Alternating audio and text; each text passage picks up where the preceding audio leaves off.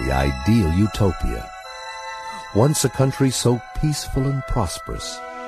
A country where children were as free as the wind. A country where harmony blew through the hearts of all men.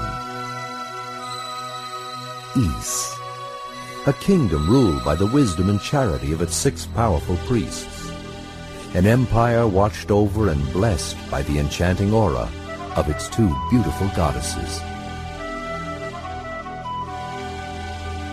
Ys, the seemingly tranquil paradise suddenly pulled from the height of its civilization to the empty abyss of infinite isolation. How could such a land of promise simply vanish from the face of the planet?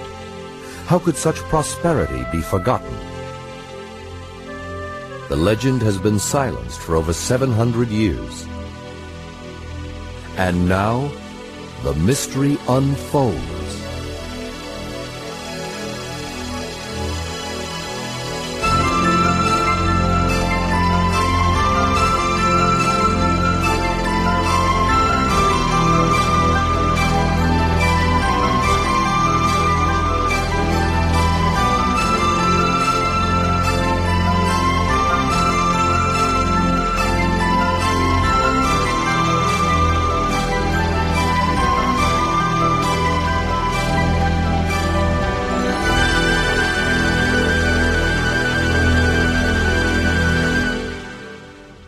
Mädchen, Krieger, rothaarige Abenteurer. Schön, dass ihr wieder eingeschaltet habt zu einer neuen Folge vom Telespieleabend.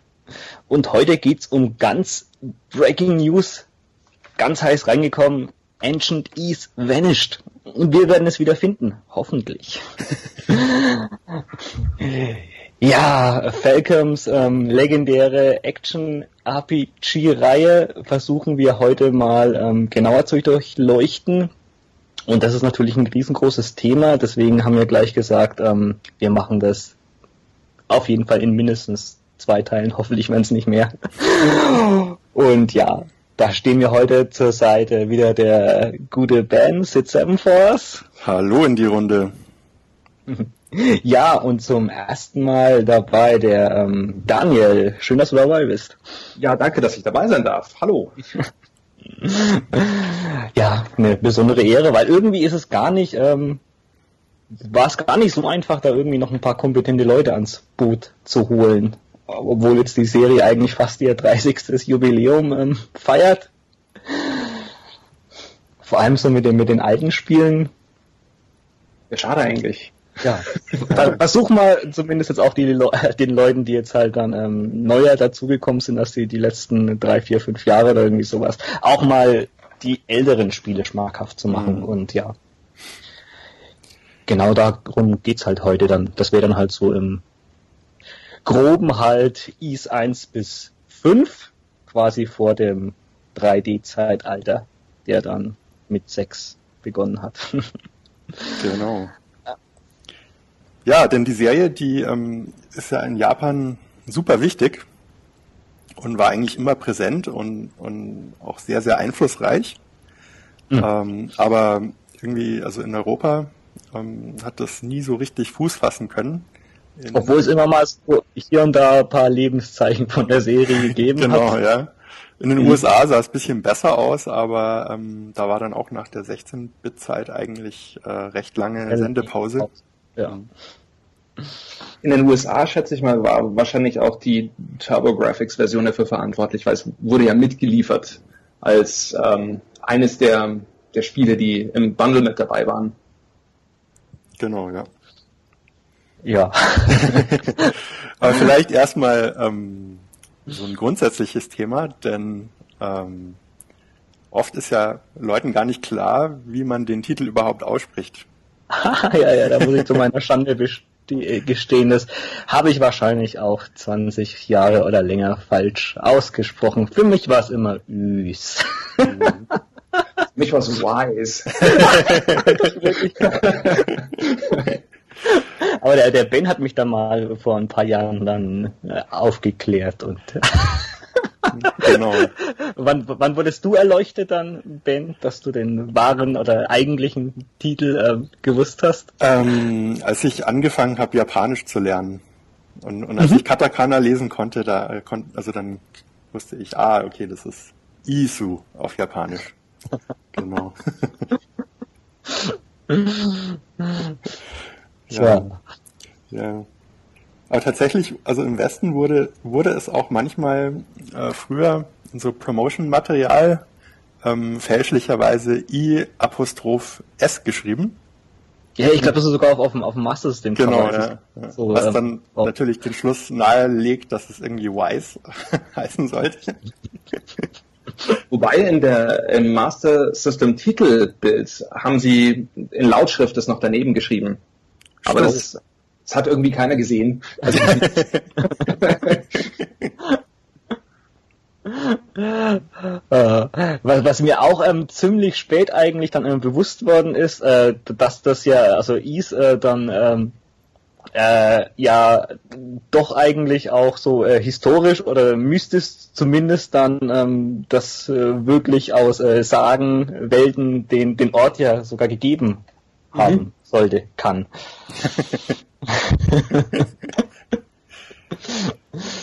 ähm, ja, also ich glaube, das ist eine, ähm, eine keltische Legende aus der Bretagne. Ja. Ähm, dass es wohl im Ärmelkanal ein, eine Art Insel gegeben haben sollte oder ein, ein, ein Land, das äh, irgendwann versunken ist. Ich weiß nicht mehr, wie es auf Französisch heißt. Ähm, vielleicht heißt da tatsächlich auch Is, aber die, die Stadt heißt äh, ja auch im, im, im Französischen Is aus dieser ah, okay. mhm. Sage. Mhm. Da genau. habe ich gestern noch mal ein bisschen äh, recherchiert, dass es irgendwie, also in, in der Sage heißt, also geht es um halt äh, um so eine äh, Küstenstadt, die dann ähm, in den ähm, Fluten versunken ist.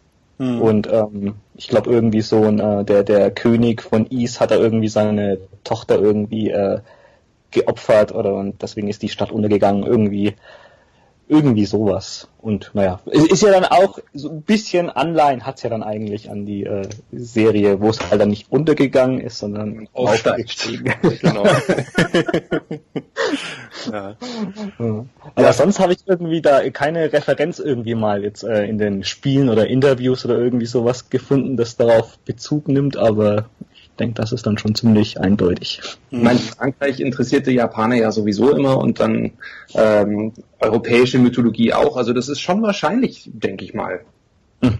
Ja. Äh, ich glaube, Is spielt ja, glaube ich, sogar in so einem ähm, fiktiven Frankreich. Also wenn man da ab und zu mal so eine Karte sieht, also das ist ja dann auch so immer so ein, die nehmen dann immer so bekannte Kontinente und ändern da ein paar ähm, Vokale um. dann, aber wenn man so sieht, die äh, Weltkarte ist dann eigentlich immer noch so fast dieselbe aus der realen Welt.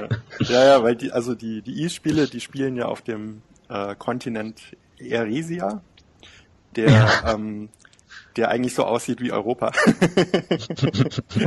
Nur dass die, dass die Orte alle so ein bisschen anders heißen.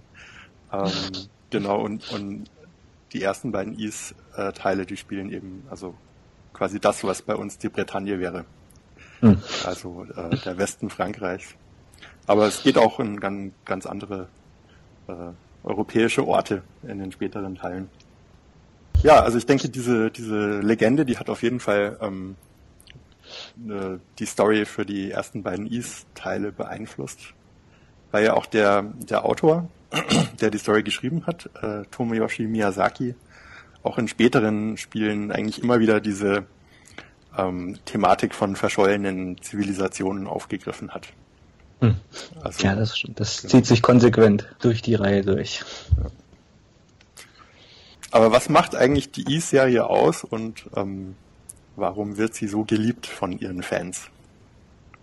Ja, das ist eine, das ist eine äh, gute Frage. Also ich muss auch sagen, für mich ist das auch eine der wirklich der wahrscheinlich schon fünf äh, wichtigsten Videospielserien, würde ich auf jeden Fall sagen. Also wenn ich da jetzt irgendwie an, an Dracula Castlevania irgendwie denke, also da kommt jetzt ein, ganz kurz danach jetzt irgendwie dann halt Falcons ähm, riesengroße Reihe raus. Ähm, ja, das kann man ja mal wahrscheinlich jeder für sich mal kurz so so anschneiden. Ähm, ich habe ein paar auf jeden Fall ein paar Stadtprobleme mit der Reihe gehabt.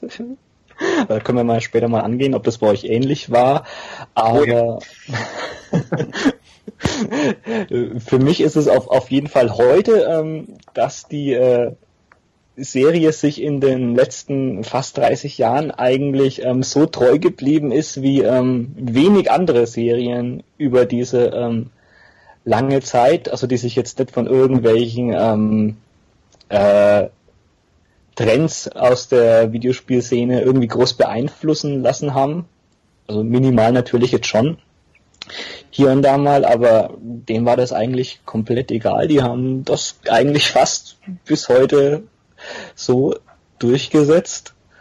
Und ähm, ja klar, der Rest ist natürlich ähm, das, das fantastische Action-Gameplay halt mit dieser Prise Rollenspiel drin und natürlich die ähm, faszinierende Musik da, wo es jetzt eigentlich auch ganz wenig Videospielreihen gibt, die da noch einen draufsetzen können, so im Gesamtkunstwerk, denke ich mal. Mhm. Ja, so grob drei Punkte. Mir würden wahrscheinlich auch noch 30 andere einfallen, aber das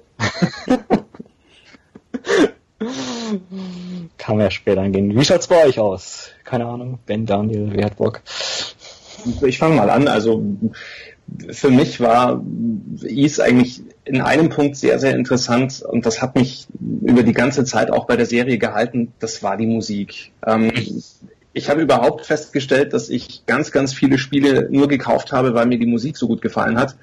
ähm, ich habe dann teilweise die Spiele gar nicht gespielt, sondern ich war froh, dass ich dann das Soundmenü gefunden hatte und gut war's. und bei East muss man halt echt sagen, ähm, die hatten zwar jetzt am Anfang nur ein sehr, sehr kleines Kompositionsteam, das waren ja der Yuzo Koshiro und dann halt, oh Gott, wie heißt der andere? Keine Ahnung. Ähm, also auf jeden Fall halt zwei damalige Größen und die Musik hat es für mich einfach gemacht. Und natürlich letzten Endes auch die Story und äh, die, wie du schon gesagt hast, Markus ist sicher echt über die Reihen hinweg ganz treu geblieben. Ähm, das Spielprinzip ist super simpel, die, die Story ist absolut gut verfolgbar. Man ist jetzt nicht irgendwie permanent am Rumsuchen, wo muss ich denn eigentlich hin. Ähm, das ist Einfluss. Ja, super, super. Also es ist wirklich, es spielt sich sehr, sehr angenehm. Und ich tue mir dann auch echt schwer in der Zwischenzeit, wenn ich mal angefangen habe, es wegzulegen. ja, also das, das, ging jetzt auch wirklich so. Ähm, äh, ich habe jetzt auch die letzten zwei, drei Wochen habe ich äh, nochmal so ein paar so ein bisschen Replay gemacht, halt Spiele, die man die letzten 15, 20 Jahre nicht äh, gezockt hat und also ich habe jetzt halt East 3 und 4 ähm, fast so nacheinander durchgespielt und ich habe den ganzen Tag nichts anderes gemacht. Also mich hat er so ist ja auch gut, die meisten Spiele sehen sie jetzt nicht, nicht so, ähm, nicht so lange, aber du hast da jetzt irgendwie gar nicht den Bock, irgendwie das Pad aus der Hand zu legen. Die Musik treibt dich immer weiter an und du weißt, ey, das Spiel dauert jetzt keine 25 Stunden. Das kannst du in vier bis, keine Ahnung, kommt halt auf den Teil an, 12, 15 Stunden durch haben. Und ja, das ist halt gerade auch für so Leute wie uns, die jetzt halt nicht mehr ganz so viel Zeit haben, wie wir möchten. Perfekt, die alten Teile. Das stimmt. Ja, also ich kann mich da ähm, euren Ausführungen eigentlich nur anschließen. Also wenn ich jetzt drei Punkte nennen müsste, dann wäre das auch auf jeden Fall die Musik, die also für mich mit zum Besten eigentlich gehört, was es so, was Videospiele so musikalisch zu bieten haben. Also wirklich äh, absolutes Highlight.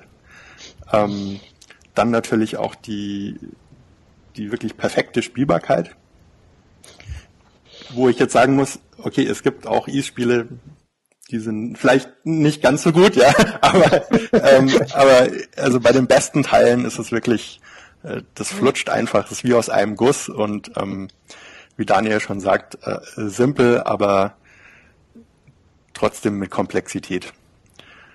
Und ähm, ja, der andere Grund ist einfach diese faszinierende Spielwelt, weil Is war für mich eigentlich ähm, das erste Spiel, wo ich wirklich das Gefühl hatte, dass es so eine, so eine Story mit Wendungen und Drehungen ähm, und Überraschungen, was es sonst irgendwie davor nicht so gab in Videospielen.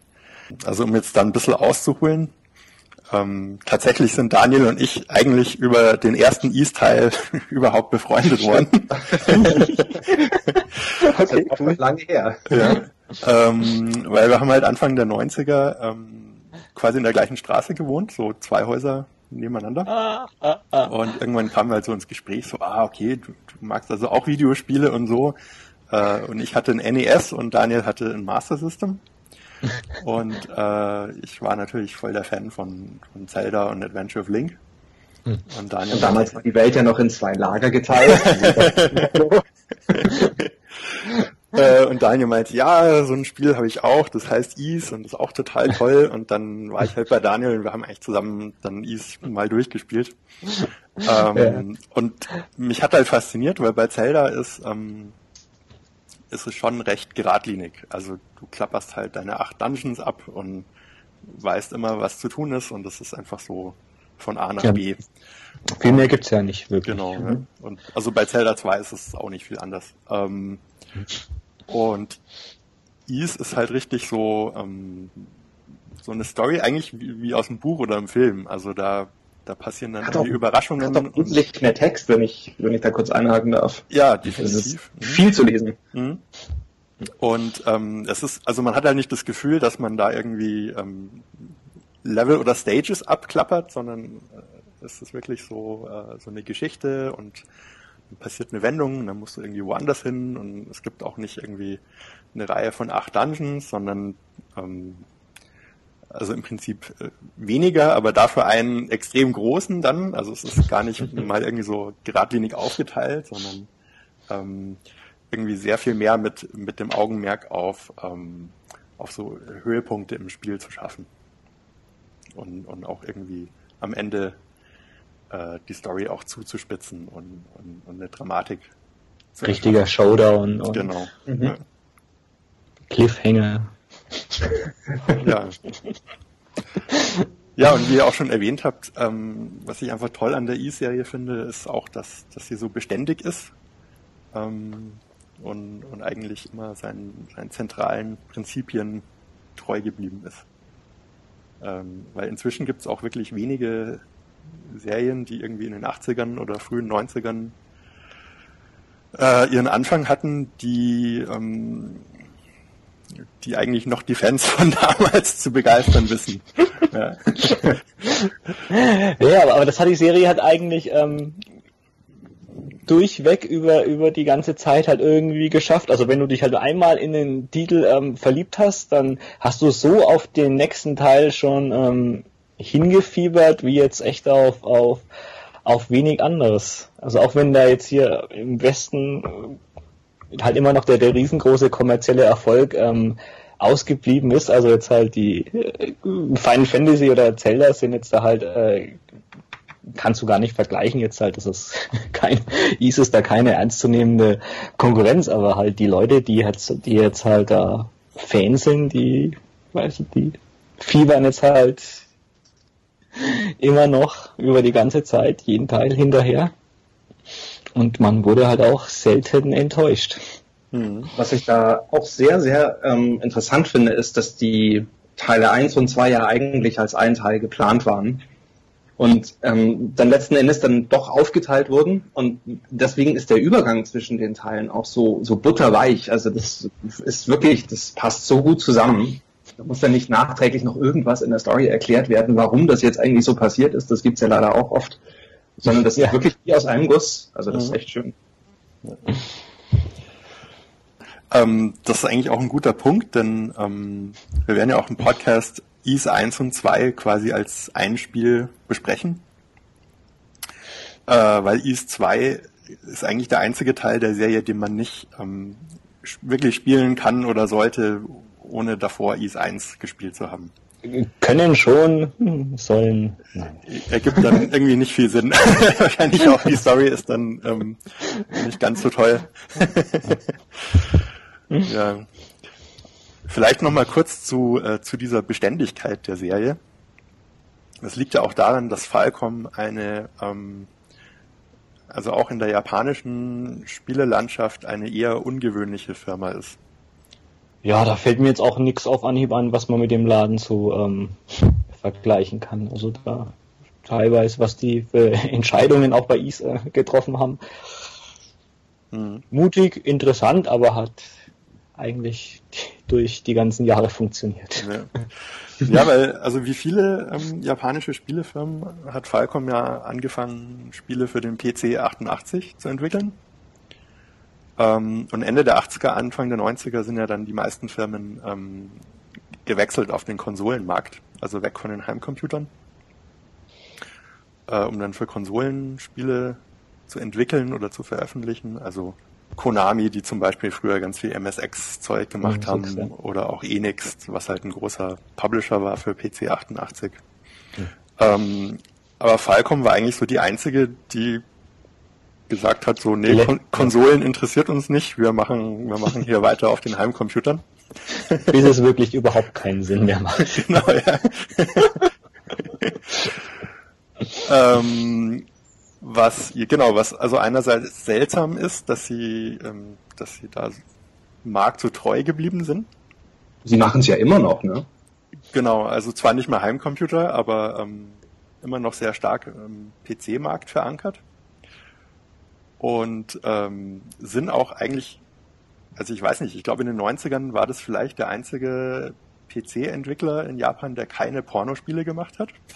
Ja, und der kommerziell einigermaßen erfolgreich war. Ja. Also die, die haben, ja, bis in die Mitte 2000 haben die noch, ähm, also normale PC. Wirklich, sonst wenn du in japanischen ähm, Geschäft gehst, also ist es halt echt äh, nicht nur 90% eroge Pornospiele, sondern eher 98%. Ja. Also nur jetzt da diesen Dojin Fansektor, wo es halt ab und zu mal ein schönes Shooting-Spiel gibt, weglässt, also kommerziell dass die das so lange durchgehalten haben. Wahnsinn. Mhm. Genau, das, das ist aber, glaube ich, auch der Grund, warum ähm, Is nicht so wirklich im Westen Fuß fassen konnte. Mhm. Ähm, weil ich glaube, Falcom äh, selber irgendwie ausländische Vermarktungen nicht wirklich forcieren konnte dadurch. Mhm. Ähm, und weil die Konsolenversionen ähm, eigentlich immer outgesourced wurden an andere Firmen die die Spiele dann portiert haben auf Konsolen. Ja. Und die waren teilweise auch nicht so groß, diese ähm, outgesourcten Firmen. Genau. Ja, ja Falcom selber ähm, war auch eigentlich immer eine relativ kleine Firma. Mhm. Das war so auch ein Grund, warum sie die Konsolenversion an andere Firmen lizenziert haben, weil sie selber gar nicht die Ressourcen dazu hatten. Weiß das einer von euch eigentlich, ähm, wie das mit den Übersetzungen war, ob die recht teuer waren? Äh, meinst du damals, so wie die, wie die Master System oder, oder Engine-Version? Also ich meine, sie, sie haben sich ja bei der Übersetzung von der Master System-Version echt extrem viel Mühe gegeben, ähm, weil es ja so ein altes Shakespeare-Englisch ist, was sie dann, dann auch irgendwie verwendet hatten. Das fand ich ja, das fand ich ja das, das Tolle an der ganzen Geschichte. Aber ich meine, man muss ja letzten Endes erstens mal das Spiel, wenn es nach Palien soll, ja auf 50 Hertz irgendwie runter machen. Das kann man schön machen, das kann man nicht schön machen. Oft wurde es ja nicht schön gemacht. Mhm. Dann natürlich die, die englische Übersetzung, das Artwork, äh, die, die Handbücher etc. Ich weiß nicht, was, was, ob das ein Grund war, warum viele Spiele einfach auch nicht übersetzt wurden oder ob es daran lag, dass halt einfach Rollenspiele an sich in Japan immer schon wesentlich beliebter waren als in Europa. Damals zumindest. Gute Frage. Also ich glaube, die hat nicht, ähm, wir hatten die Master System gemacht, war es mit Sega, Sega. selber? War Sega ja. selber. Oh.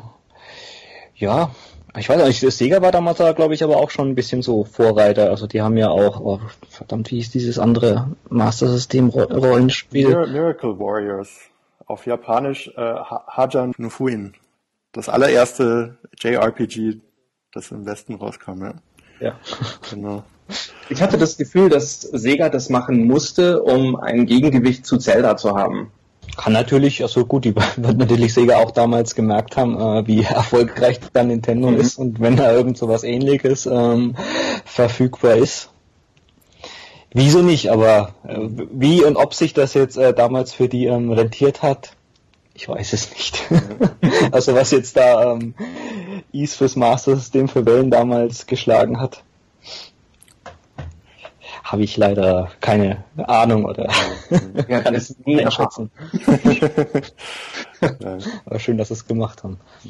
Aber ich würde annehmen, dass die äh, Lokalisierungen schon ähm, nicht ganz ohne waren. Also auf jeden Fall die, die PC Engine TurboGrafx CD Version, ähm, die ja auch sehr aufwendig ähm, vertont wurde.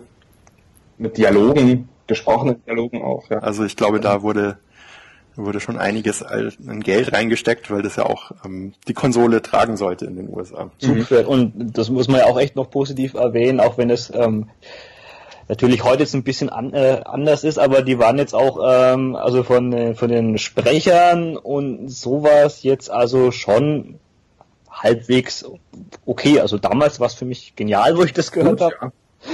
Aber also heute muss man trotzdem noch äh, echt positiv erwähnen, das hätte weitaus schlimmer sein können. Also die haben da gerade also für Book äh, One und Two echt äh, relativ kompetente Sprecher gefunden. Mhm.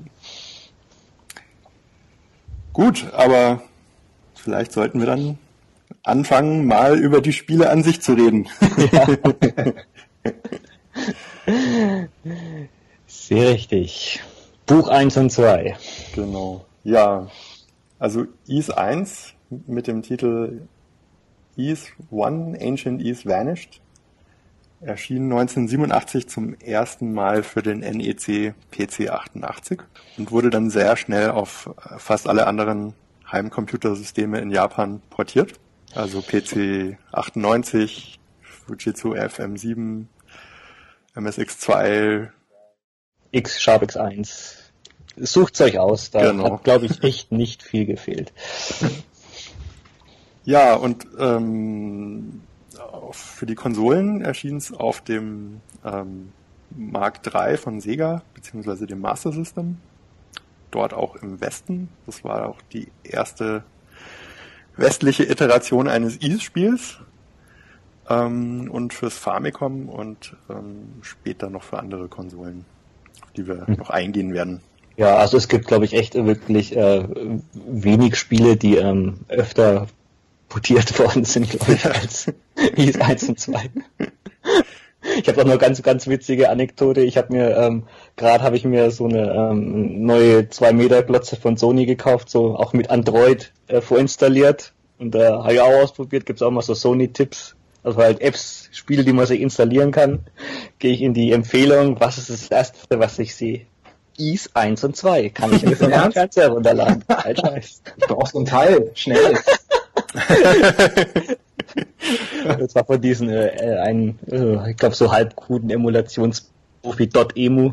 Ah ja. Aber ich musste trotzdem schmunzen, wo das das erste war, was mir vorgeschlagen wurde. Welche Version war das dann? PC Engine oder, oder eine Android-Version? Oder? Ich glaube, das war irgendeine Android-Version. Okay. Mhm.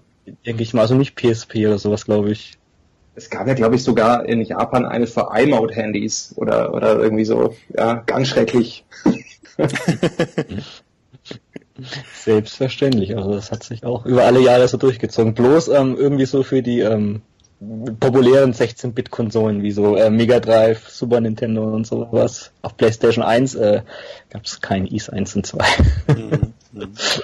Aber ich glaube trotzdem, dass äh, IS 1 und 2 wahrscheinlich ich weiß es nicht genau, aber wahrscheinlich das Videospiel ist, das die allermeisten Remakes spendiert bekommen hat.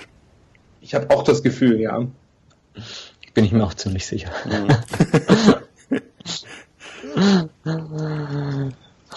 Gut, aber worum geht's so ungefähr?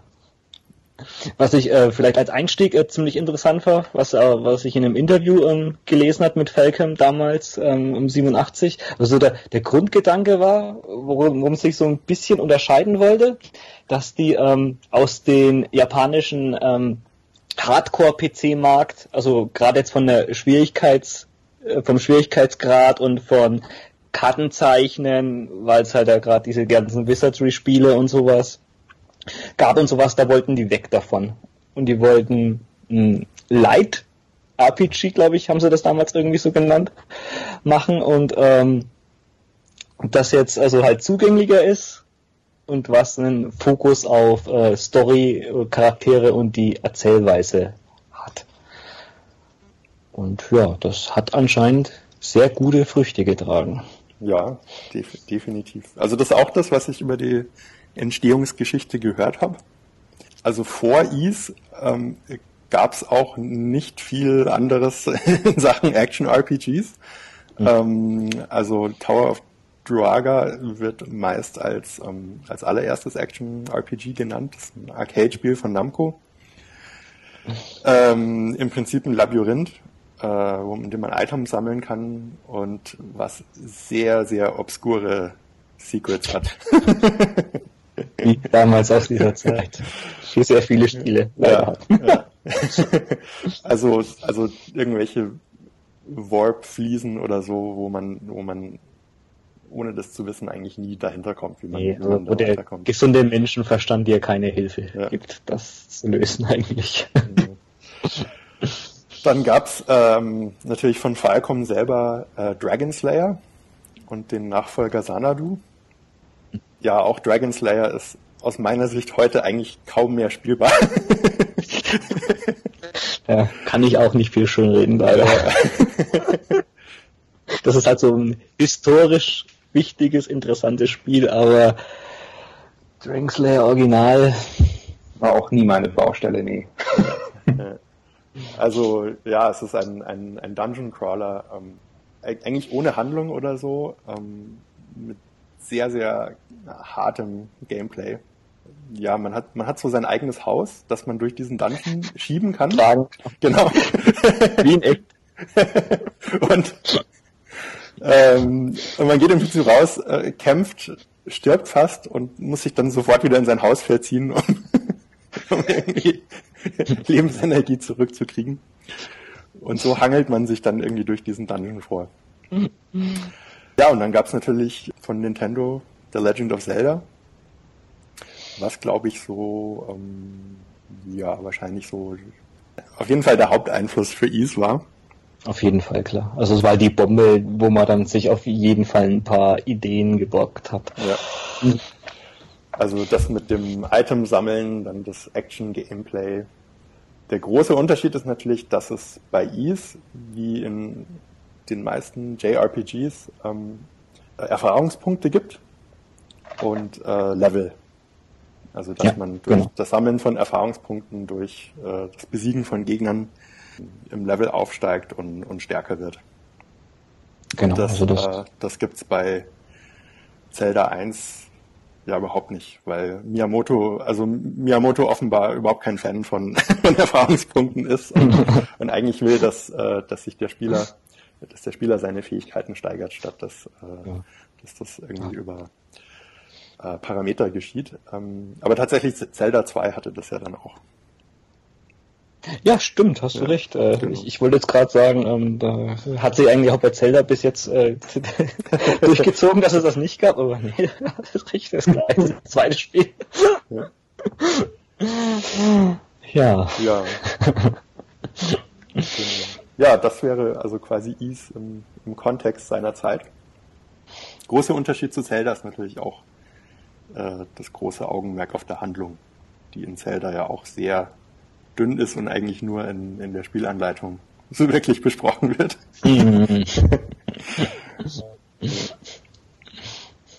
ja. Den bekannten Haupthelden, den er wahrscheinlich schon das ein oder andere Mal gesehen hat, mit der roten Frisur. Das ist der Adol Christin, der im ersten Teil, ähm, ja, ich glaube, äh, einfach an den Strand gespült wird. Oder habe ich das jetzt schon mit einem HD-Remake irgendwie vertauscht? Nö, nö, nö, nö. War das im Urteil auch so? Ja.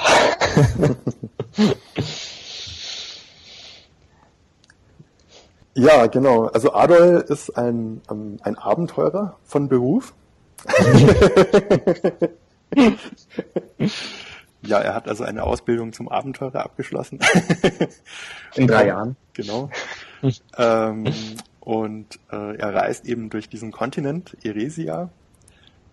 Und tatsächlich kommt er aus dem Land äh, Garman, Garmin, Garmin, Garmin, was also Germany ist, Deutschland.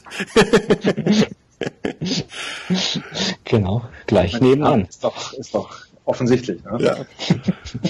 Am Anfang von Ease 1 ähm, wacht er auf äh, dem Strand der Insel Esteria auf. Wie er zu dieser Insel gekommen ist, das ähm, wird in diversen Animes und späteren Versionen der Spiele besprochen, ist aber im ursprünglichen Spiel gar nicht so wirklich ähm, erklärt. Nee, da mhm. einfach ins kalte Wasser geschmissen war, aber auch nicht das große Problem ist.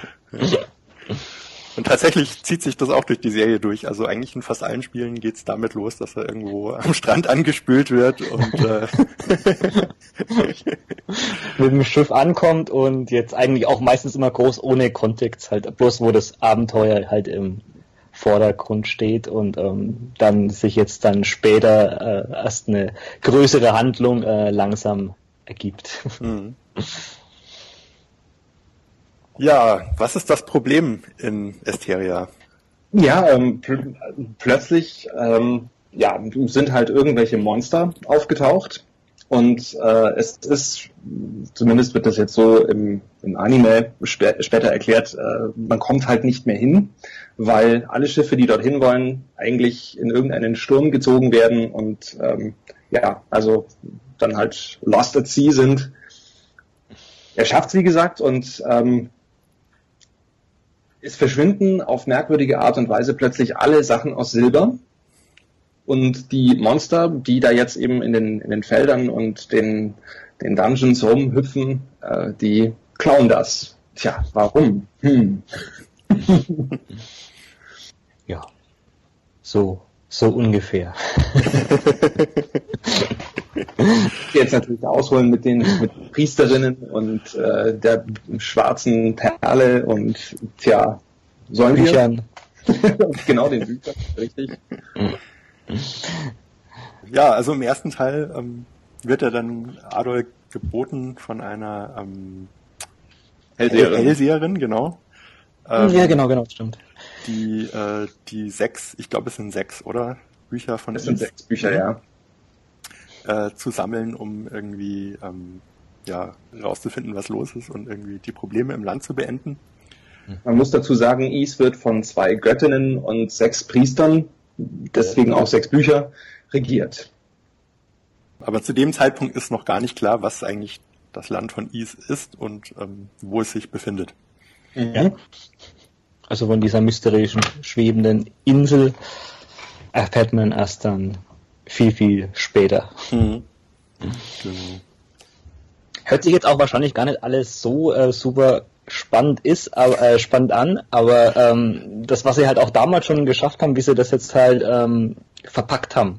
Mhm.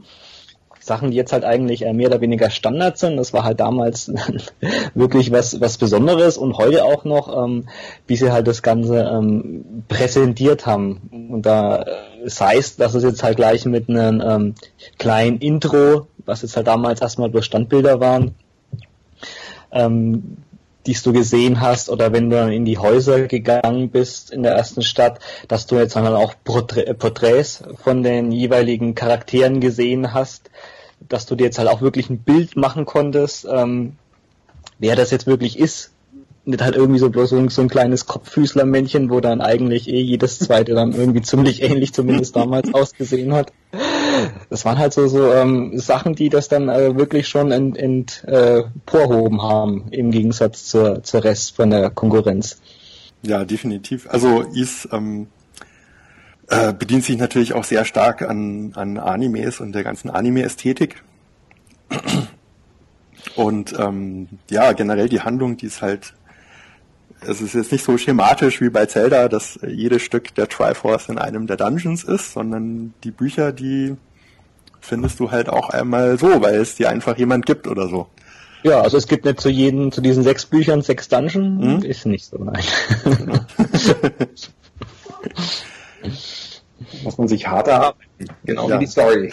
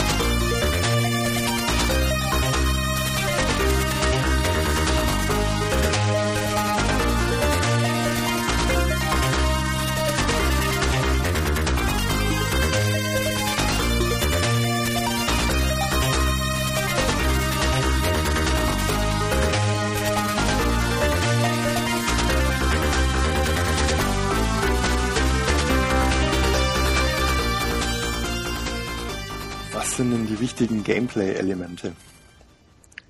Also an sich ist es schon sehr, ähm, also wer ein Action-RPG kennt, der weiß eigentlich sofort, was, was Sache ist. Aber auch nicht. Aber auch nicht, genau. also ich muss auch zugeben, also wenn wir über das Gameplay jetzt reden, ähm, also das erste Mal, wo ich mir halt mal, ich habe das erste Mal äh, auf der ähm, äh, PC Engine Duo das natürlich gezockt, wo dann beide Spiele gleich äh, praktischerweise zusammengekommen sind. Und ähm, ich habe mir das auch so, erster Grund war natürlich, warum ich den Kasten habe, war natürlich Dracula X. Und dann hat man natürlich irgendwie gehört, ah, da gibt's sowas Zelda-ähnliches und da war man eh jetzt natürlich auf dem Anime-Trip und sowas, geile Zwischensequenzen und sowas. Habe ich mir dann auch ziemlich schnell geholt. Und dann, ähm, wo ich mich das erste Dorf äh, dann äh, geklickt habe und Ausrüstung hatte und sowas und auf der Oberlandkarte und dann habe ich mich, glaube ich, auch erstmal angestellt wie der erste Mensch und habe nicht verstanden, was die von mir wollten und musste mich dann auch erstmal dann irgendwie, habe dann irgendwie auch ausgeschalten und habe irgendwie auch gedacht, ey, da ist mein Controller vielleicht kaputt, weil ich äh, ich kann nicht angreifen. das Schwert nicht schwingen. Ich kann das Schwert nicht schwingen.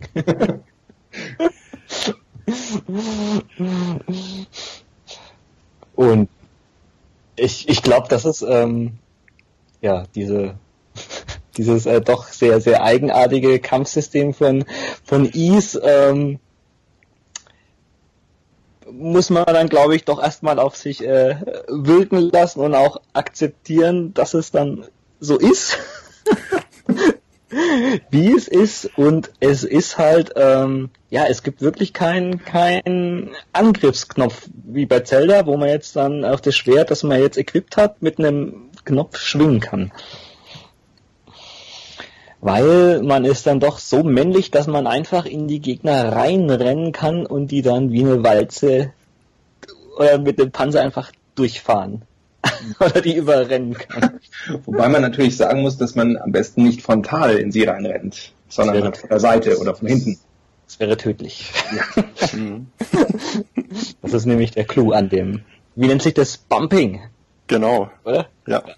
also offiziell glaube ich nicht, aber äh, von westlichen Fans wird immer das, das Bump-System genannt. ja, aber das hat, dieses Bump-System hat tatsächlich einen Hintergrund, weil das basiert eigentlich auf Dragon Slayer. Denn bei Dragon Slayer, ähm, also da schwingt man auch kein Schwert oder so, sondern man rennt auf den Gegner zu und dann ist es wie so ein rundenbasierter Kampf, dass dann einfach der Computer ausrechnet, wer ist jetzt gerade stärker. Hm, wird gewürfelt. Quasi. Genau, wer kriegt wie viel Lebensenergie abgezogen und dann gewinnt halt einer. Und ähm, bei Dragon Slayer, da sah man dann noch so die, die Nummern, die sich verkleinern und so weiter. Ähm, und bei Ease haben die das Ganze einfach gestreamlined und ähm, eine Action-Variante draus gemacht. Ja, das, das magst du jetzt, also wenn ihr das die alten Teile jetzt nicht gespielt habt, also echt äh, obskur und äh, wahrscheinlich langweilig anhören, aber das ist es ähm, ganz und gar nicht, weil das macht so einen Heidenspaß, wenn man das erstmal ähm, verstanden hat dass man jetzt halt den Gegner nicht äh, immer halt so ein bisschen so Offside äh, anrempeln muss. Und das geschieht, geschieht halt, also zumindest jetzt bei der bei der Engine-Version, ich glaube die anderen Teile davon waren nicht ganz so flott vom Gameplay her, aber das geht ist halt in so einem Affenzahn gepaart mit der mit der Musik, die einen halt durch die Ohren fliegt, also man könnte eigentlich zwei Stunden lang durch die Gegner rennen und man hat irgendwie trotzdem seinen Spaß. Ja, also es, dadurch gestaltet sich das Spiel halt einfach extrem flott und, und, und flüssig. Weil ähm, es geht eigentlich nur noch darum, ähm, den Gegner korrekt anzuvisieren. Und das ist auch gar nicht so leicht, wie es sich jetzt eigentlich anhört, weil wenn man das jetzt dann ähm, sich ein paar Millimeter jetzt irgendwie so vertippt oder irgendwie sowas, dann ist das Spiel auch manchmal sehr unbarmherzig und äh, kann sein, dass man in ein, zwei Sekunden den Löffel abgibt. Richtig. Es gibt da ja noch eine, eine ganz tolle Besonderheit, die auch äh, mehr oder weniger dazu führt, dass äh, es Spaß macht, das auch länger zu tun und nicht dann immer sofort irgendwie man irgendwo hinlaufen, einen Trank kaufen und benutzen muss. Äh, es gibt ja dieses Selbstheilungssystem. Also ja. wenn man irgendwo draußen ist und man ist halt von mir aus jetzt kurz vorm Abnippeln, dann stellt man sich halt fernab der Gegner irgendwo hin, wartet ein bisschen und äh, man äh, kriegt dann quasi seine Lebensenergie langsam wieder zurück, muss halt aufpassen, dass währenddessen nicht ein Gegner in einen selbst hineinläuft. Also das macht's wirklich echt spannend. Ja, das ist, das ist wirklich interessant. Das ist ja die, die Mechanik, die sie da 87 da erfunden haben, die ist ja eigentlich erst im Westen äh, 20 Jahre später dann populär geworden. Das ist jetzt mhm. ja heute auch Standard. Also ich, ich glaube, ähm, Call of Duty 2 hat das, glaube ich, ähm, ja, Infamous so richtig. Ah, ja, das ist ja jetzt jedes Spiel, aber ich glaube so ähm, Call of Duty 2 oder und Gears of War haben das glaube ich dann so ähm, massentauglich gemacht mhm. und jetzt hat's ja eigentlich fast jetzt ähm, jedes Spiel. Aber ähm, äh, bei Ease ist es dann doch nicht so einfach, ähm, dass du dich überall heilen kannst. Das hast du halt bloß diesen Luxus auf der Oberlandkarte. Wenn du jetzt in den Dungeon gehst, ja, hm, gilt dieses schöne Feature nicht mehr. Wobei das auch nicht ganz stimmt, denn also du kriegst die Lebensenergie nur an der frischen Luft zurück. Und du Ach kannst also so. im, im, im Darm Tower, wenn du auf den Balkon gehst, ja, da kannst, genau. kriegst du die auch zurück, weil du bist ja dann auf der frischen Luft. Die frische Luft, haben sich sogar was gerade gedacht. Habe ich mir noch nie den Kopf zerbrochen drüber. Sehr cool. Ja, und im Dungeon muss man dann schon besser aufpassen, weil es gibt dann eigentlich in der Regel, also bis spät im Spiel, da kriegt man dann noch irgendwann einen Heilring, aber normal hat man da immer bloß ein ähm, Herb, einmal Heilkräuter. Ja, Potion ist das, glaube ich. Der Potion? Im ersten, ja. ja, Potion ist es im ersten Teil, ja. Ja, aber äh, da kann man halt wirklich auch bloß immer eins bei sich tragen und das muss man sich jetzt dann echt wirklich ähm, gut überlegen. Die ist auch recht teuer, davon abgesehen. ja, das macht dieses Ganze schon, ähm, ja, dass man da jetzt halt äh, bedacht vorgehen sollte. Auch ähm, was auch ne, ähm, nicht selbstverständlich war damals und auch den Spielfluss dann flott gemacht hat, man kann auch ähm, quasi fast überall speichern. Das stimmt, man kann, man kann überall speichern, nicht nur fast. Also, ich glaube, gerade wenn man jetzt bei einem Boss ist, nicht, aber sonst glaube ich echt, das, äh, das stimmt, ja. glaube ich echt äh, überall. Also man muss dann nicht irgendwie zu einer Kirche oder ins Inn oder irgendwie sowas, sondern äh, man hat direkt im Menü eine Save-Funktion und ähm, ja, man kann auch bei einem Bosskampf äh, die Ausrüstung nicht wechseln. Also man muss sich, bevor man den Boss trifft, genau entscheiden, was man jetzt benutzt. Aber sie sind so fair, dass man jetzt, ähm, wenn man jetzt irgendwie den Dungeon noch nicht kennt und gerade beim Boss landet und oh, äh, hab irgendwie Scheiße gekippt, man kann wieder raus. Eigentlich, oder? Ähm, Im ersten Teil glaube ich nicht. Ja, dann, okay, dann, dann war ich jetzt verwöhnt von denen. Das ist ja, ich weiß nicht, gab es das, äh, da bin ich jetzt selber überfragt, gab es das bei anderen Spielen zu der Zeit auch? Es gibt ja diesen ominösen Wing, diesen Flügel, mit dem man quasi immer wieder zurück, zumindest im ersten Teil, nach Nimia gehen kann. Ähm, also der einen quasi wieder zurückwarpt in, in die Stadt. Ich weiß nicht, ob es das im East zum ersten Mal gab. Also es kann auch sein, dass es das, äh, dass das aus irgendwelchen Dungeon Crawlern kommt ähm, wo mhm. es auch oft solche Items gibt, dass man zurück mhm. zum, zum Ausgang. Aber ein ähm, Konsolenspiel fällt mir jetzt auf Anhieb nicht ein. Nee, eigentlich, eigentlich auch nicht. Ja. Also das, das ist eigentlich diese ganzen Aspekte von Ease sind eigentlich Sachen, die, ähm, die dafür sorgen, dass, dass es im Spiel ums Wesentliche geht ja. Und, ähm, und der Die Spieler. Halt alles bisschen streamline. Genau. Und der Spieler nicht irgendwie mit Sachen traktiert wird, die, auf die er jetzt eigentlich nicht so Bock hat. Wie äh, durch den ganzen Dungeon irgendwie zurücklaufen äh, zu Fuß oder so. Ja. Weil ja, das eigentlich ja. gar nicht mehr notwendig wäre. Genauso ist es mit dem, mit dem Level-System. Also es ist schon notwendig, ähm, gerade am Anfang ein bisschen aufzuleveln, um den mhm. ersten Boss zu schaffen aber es ist kein, kein, kein wirklicher Grinder oder so, das Spiel. Also, nee, kein Grindfest. Ja. Also, die haben dann schon immer irgendwie so einen, ähm, so ein unsichtbares Level, ähm, was du jetzt halt wirklich brauchst, um den Boss zu schaffen. Mhm. Das hält dann jetzt halt auch wirklich den äh, Schwierigkeitsgrad konstant interessant bis zum Ende hin. Mhm. Du kannst jetzt halt nicht irgendwie so das Spiel jetzt sondern super leicht machen, weil irgendwann ergeben halt die Bosse dann so wenig ein, geben halt dann einen Erfahrungspunkt. Wenn du jetzt halt irgendwie zwei Level zu viel bist, dann müsstest du irgendwie, keine Ahnung, 1200 Gegner oder was platt machen. dass genau. du jetzt dann noch ein Level aufsteigst. Genau, also man kann auch nicht, man kann auch nicht Level spammen oder so. Also man, hm. man wird schon durch das Spiel geführt. Und, ähm, und es gibt auch nur zehn Level. Also Level 10? Feierabend. Ja. Level 99 hin, im ersten Fall. Ja, das ist auch, wenn man, wenn man dann irgendwie in das letzte Drittel des Spiels kommt, ist man ja meistens schon voll aufgelevelt. Also da kann man sich dann gar nicht mehr nach oben leveln. Äh, also den, den Darm Tower, den hat man meistens schon, den betritt man meistens schon fast komplett voll. Hm, ja, das ist richtig, ja. Mhm. Genau. Ja, dann, dann zählt Können. Ja. ja. Und der, der Darm Tower, ähm, auf den vielleicht nochmal zu sprechen zu kommen, das ist also das, der letzte Dungeon im Spiel ist eigentlich das, das halbe Spiel. Genau, ist tatsächlich eigentlich die, die zweite Hälfte vom ganzen Spiel, also vom ersten East-Teil. Und äh, also es ist weit größer als alles andere, in, als alle anderen Dungeons und auch die Oberwelt in dem Spiel. Und man kommt auch nicht mehr raus, wenn man einmal drin ist. Genau, ja. Genau. Und das finde ich aber ganz äh, schön eigentlich, weil das ist so ein bisschen ähm, eine Verbindung zu den, zu den ganzen Dungeon-Crawlern, die mhm. bis Mitte der 80er extrem populär waren. Also mhm.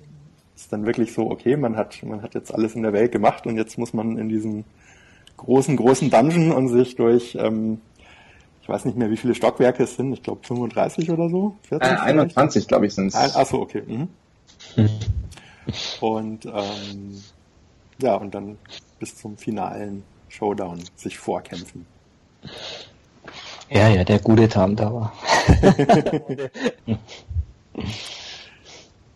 Vielleicht um noch was äh, zum Gameplay zu sagen. Also wie gesagt, vieles in dem Spiel dient dazu, alles zu streamlinen und den Fokus auf die Action zu halten und, ähm, und auf äh, ein Gefühl der Geschwindigkeit im Spiel. Ähm, aber ich finde schon, dass, dass manche Secrets oder Aufgaben in dem Spiel etwas obskur sind. Also es ist nicht ganz so ähm, wie in RPGs ab Mitte der 90er oder so, wo mhm. re relativ klar ist, was man wann machen muss, sondern äh, es gibt zum Beispiel ein Item, äh, ich weiß nicht, ob es sogar nicht ein Buch ist, das man unter einem Baum in der Oberwelt oh. finden muss. äh, weiß, nee, das ist das, ist das äh, Silberschwert ist das. Ach ja, richtig. Mhm. Ja. Wie war das bei dir, Daniel, als du das das erste Mal gespielt hast? Hast du das ähm, ich habe es per Zufall gefunden. Okay. das muss ich ganz ehrlich zugeben, weil ich habe äh, damals, als ich, äh, oh Gott, wie alt war ich denn da, als ich das gespielt habe? Also keine Ahnung. Also ich konnte noch nicht so tolle Englisch und jetzt hatte ich ja die Master System Version gespielt. Man wird schon darauf hingewiesen, dass es einer dieser beiden Rhoda-Bäume ist. Ähm, und man muss aber irgendwie diesen, diesen Rhoda Seed vorher erst haben, damit der Baum überhaupt mit einem spricht und letzten Endes dann auch das Schwert freigibt. Ähm, und das war wirklich purer Zufall. Und äh, es gibt noch so eine zweite Stelle im Spiel, das ist, ähm, man braucht die irgendeine Linse, um dann letzten Endes äh, das, das letzte Buch oder das vorletzte Buch lesen zu können. Ja. Äh, und die hatte ich nicht und dann stand ich, das war irgendein anderes blödes Item, was mir aufgrund dieser Linse dann gefehlt hat. Ähm, und dann stand ich vor der Verschluss, verschlossenen Tür vor dem letzten Endboss und kam nicht rein. Warum? und dann weiß ich noch, ich habe damals bei der äh, Sega Hotline irgendwie nicht angerufen, aber ich habe den geschrieben und habe gesagt, äh, was mache ich da? Und dann haben sie mir eine Komplettlösung geschickt, was ich total scheiße fand, weil ich festgestellt habe, wie viel ich eigentlich vergessen habe. Aber ich glaube, ich wäre damals echt an dieser Stelle komplett verzweifelt, muss ich ganz ehrlich sagen. Ja, das ist der, glaube ich, schon der Zeit so geschuldet. Da gibt es jetzt ja auch genug äh, NES Spiele oder was, die ja, ja. ähnlich ähm, obskure Sachen vor sich weisen, die, mhm. wo du jetzt halt eigentlich einfach dein Menschenverstand dir da nicht weiterhilft. Ja, es gibt ja auch noch diese, diese Maske, wenn man die aufsetzt, äh, dann verschwinden alle Gegner, aber man sieht versteckte Eingänge. Mhm, das ist eine ganz coole Idee, ja. So, ja. so unsichtbare Türen und sowas. Genau. Aber die Feinde verschwinden auch. Aber die sind nicht weg, die können dich trotzdem nach unsichtbaren greifen. genau, ja. Ja, also was, was mich fast zur Weißglut ge getrieben hat, ist ähm, am Ende vom Darm Tower, also in einem der oberen Stockwerke, ist ein Spiegellabyrinth. ähm, wo man ja, in diverse Spiegel reinsteigen muss und dann bei einem anderen Spiegel wieder rausgeworbt wird. Hart. Und am Ende gibt's einen Spiegel, aus dem man rauskommt, in den man dann wieder hinein muss, ja, um zum Ausgang zu kommen. Die Schweine. Ja. ja. Also, also bis ich äh, da drauf gekommen bin, ja.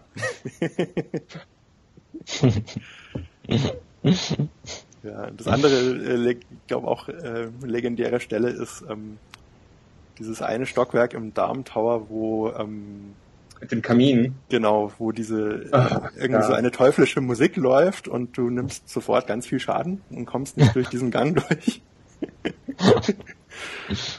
und man, ich äh, weiß nicht mehr genau, ich sage, man muss dann aber, glaube ich, mit dem Hammer äh, man kriegt einen Hammer mhm. und äh, den braucht man exakt ein einziges Mal im Spiel und das ist an dieser Stelle. Mhm. und man muss irgendwie zwei Stockwerke drüber an einer Säule, die eine, eine Ziegenmaske, so eine Teufelsmaske hat, an der, die muss man einhauen und dann zieht quasi dieses ganze Gift äh, aus den zwei Stockwerken darunter, zieht dann ab und dann kann man durchlaufen. Hm. Tja. Ja. So ist das leider. Oder gut. Halt die, die, Sachen, wenn du so einmal gemacht hast, das sind Sachen, die vergisst du nicht mehr. Nie wieder, nein. Aber muss man halt einfach akzeptieren, dass es so ist. Man läuft sich sonst echt in dem Spiel die Hacken rund. Aber das ist halt dasselbe wie aus wahrscheinlich äh, so vielen ähm, Lucas Art Adventures, wo es jetzt oh, auch nicht viel äh, Sinn gemacht hat. Das war dann halt einfach so. Das, das Item hierfür und. Hm. Aber es spammt einen nicht mit diesen Momenten. Also nee, das sind, das sind zwei, drei Momente ja. im Spiel. Und ja, es ist halt auch wirklich nicht besonders lang der erste Teil. Also diese, dieser Darm, außer dem Darm Tower gibt's, glaube ich, viele Dungeon gibt's? Drei, vier?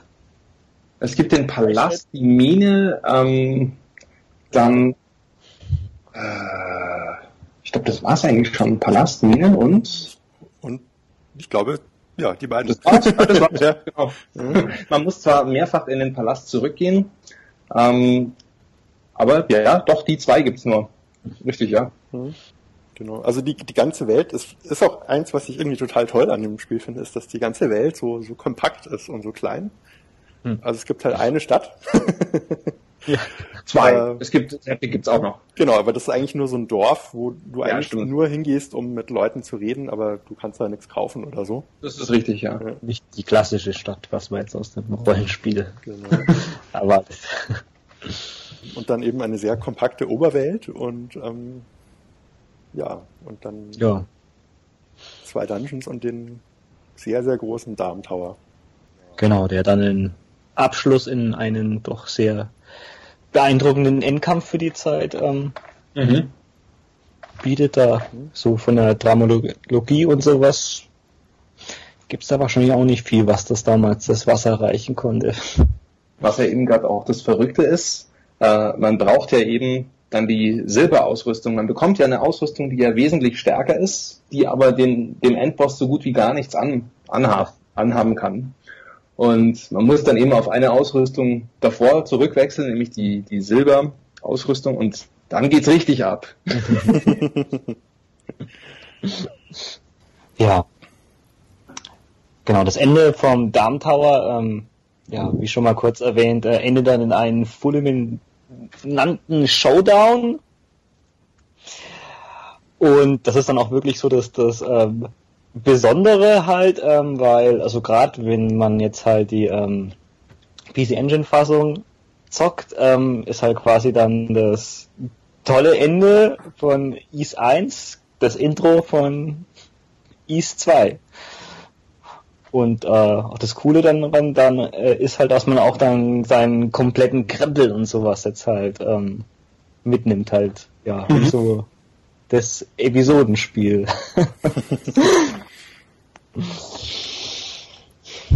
ja. Das ist auch wirklich einer der schönsten Übergänge aus der damaligen Zeit. Ja, ja. Kriege ich auf jeden Fall auch immer noch Gänsehaut, wenn ich das jetzt mhm. sehe. Wenn man dann jetzt halt dann zu dem nach Is halt auf die fliegende Insel dann halt ähm, rüber ähm, teleportiert wird. Hm. Das ist auch so schade, weil ähm, selbst bei den Ach so, bei Falcon Classics waren ja die Teil 1 und Teil 2 nicht drauf. Das waren ja zwei verschiedene Falcon ja, ja. weil ich gerade gedacht habe, scheiße, weil irgendwie der, da gibt's ja gar keinen Übergang. Ja klar, es waren ja zwei Spiele. Sorry. War, war getrennt, ja. Leider. ja. Das ist jetzt, ähm, ich weiß jetzt nicht, ob das wirklich ein Spoiler ist, aber genau, es endet eben damit, dass ähm, äh, Adol äh, quasi nach oben gebeamt wird auf eine Stadt im Himmel. Und das ist dieses verschollene Land Is. Und ähm, im ersten Teil wird auch erwähnt und in manchen Versionen sieht man das auch im Spiel, dass dieser Darmtower neben einem riesigen Krater steht. Und dieser Krater ist eben entstanden, weil das der Ort ist, von dem sich diese Stadt äh, in den Himmel erhoben hat, äh, weil es in grauer Vorzeit schon mal ähm, Probleme gab in Esteria und äh, die Leute sich ähm, ja quasi im Himmel Zuflucht vor den Monstern gesucht haben. Die Monster äh, haben dann aber einen Turm gebaut, haha. Äh, um, um, ja, das um einzudringen in die Stadt. Ja, ist dann auch so eine Anspielung auf den äh, Turm zu Babel, nehme ich mal sehr genau, stark an, ja, den Himmel zu erreichen. Genau. Und das Spiel werden wir im zweiten Teil besprechen, aber diese ganze ähm, Vorgeschichte, die wird in Ease Origin erzählt, was auch ah. das einzige Spiel in der Serie ist, in dem man nicht äh, in der Handlung mit Adolf spielt. Hm. Weil es eben 700 Jahre vor äh, Ease 1 und 2 spielt. Ja, das wäre ein bisschen schwer zu erklären gewesen. Ja. man kann ihn zwar später äh, als Bonus charakterfrei äh, hm. freispielen, aber ja. eigentlich, eigentlich ist er nicht Teil des Spiels. Ja. Ist das einzige Spiel, was dieser äh, ja, Handlung dann halt, dass man jetzt halt dann wirklich jetzt ähm, in den meisten Spielen halt von Kontinent zu Kontinent ähm, zieht und dass sich jetzt halt auch schon vorher Sachen dann, ähm, die man jetzt mal als Item oder irgendwie sowas genannt werden, dann auch im nächsten Spiel dann irgendwie ähm, beziehen oder irgendwie sowas. Das ist so das Einzige, was jetzt dann halt da so ein bisschen raussticht. Aber es ist trotzdem interessant, mal dann die Vorgeschichte zu erfahren. Mhm. Ansonsten IS 2, ich glaube, die größten Unterschiede, also es ist sehr, sehr ähnlich wie IS 1 vom ganzen Gameplay her. Mhm. Ähm, Grafik auch in dem gleichen Stil gehalten, in den meisten Versionen. Ähm, ich glaube, der größte Unterschied ist zum einen, dass es jetzt äh, Magie gibt. Also man ja. kann verschiedene äh, Zauberstäbe einsammeln und äh, dass es nicht mehr diese obskurantistischen äh, Secrets gibt, sondern ähm, sondern tatsächlich, also East 2 kann man sich tatsächlich ähm, vollständig alleine erschließen. der ja. Der letzte Dungeon, der Shrine of Salomon, der ist zwar, der hat's wirklich in sich. das ist ein sehr, sehr krasses Labyrinth. Aber ähm, ja, aber man muss nicht irgendwie mit einem bestimmten Item an einen bestimmten Ort gehen, um irgendwie was, was zu bekommen oder so. Mhm. Ja, und da merkt man auch wirklich, ähm, dass die jetzt da die Formel nochmal hier komplett ähm, bisschen weiter gedacht haben. Äh, oder es ist eigentlich mehr so ein Feintuning halt vom, vom ersten Teil. Also da läuft halt doch wirklich alles runter ab. Ich glaube, von der Länge her ist das ungefähr doppelt so groß wie der, ja, wie der, ja. wie der erste Teil. Ähm, durch die Magie ähm, sind auch die, vor allem die Endbosskämpfe sind äh, wesentlich äh, interessanter und besser designt. Da kann man ja auch mal sagen, also wenn man jetzt halt diese Feuermagie hat, ähm, ähneln eigentlich die ähm, Endbosskämpfe mehr als eigentlich halt so einem klassischen Raumschiff-Shooting-Spiel, wo du jetzt dann ähm, Projektilen ausweichen musst und sowas als jetzt ein Action-Adventure wie Zelda eigentlich. Mhm. Also das finde ich auch total, also einer der, ist einer der Aspekte, der mir am besten an East 2 gefällt, sind die, die Bosskämpfe, weil, ja. also die, die, die sind wirklich echt gut. Also es ist wie ein Shoot'em Up im Prinzip. Also nicht bei ja, mit, allen, der, mit der fetten Musik kommt man sich fast hier irgendwie wie im Son of Wars vor. ja. Also es sind nicht alle Kämpfe so, es gibt, ähm, also der letzte, allerletzte Bosskampf und ich glaube noch irgendeiner, ähm, da muss man auch bumpen, aber ansonsten hm. Wird gefeuert, ja. Was ja auch noch ein Unterschied ist, man kann jetzt mit einigen Monstern reden. Ja, stimmt, da gab es auch eine Magie, wo man sich dann genau. selber in ein Monster verwandeln kann.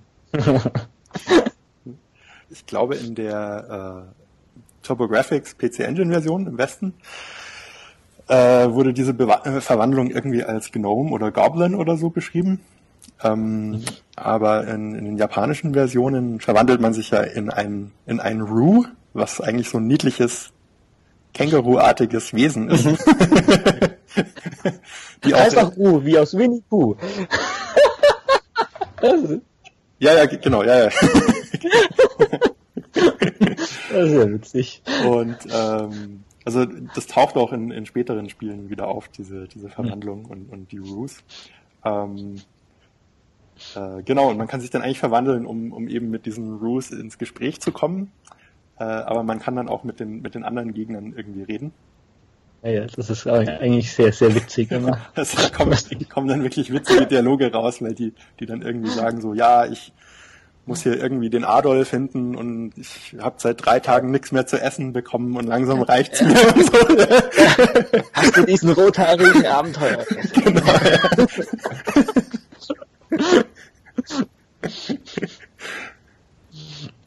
Also das ja, macht schon echt Spaß, einfach sich zu verwandeln und dann durchs Spiel zu laufen und, und die ganzen Gegner anzuquatschen.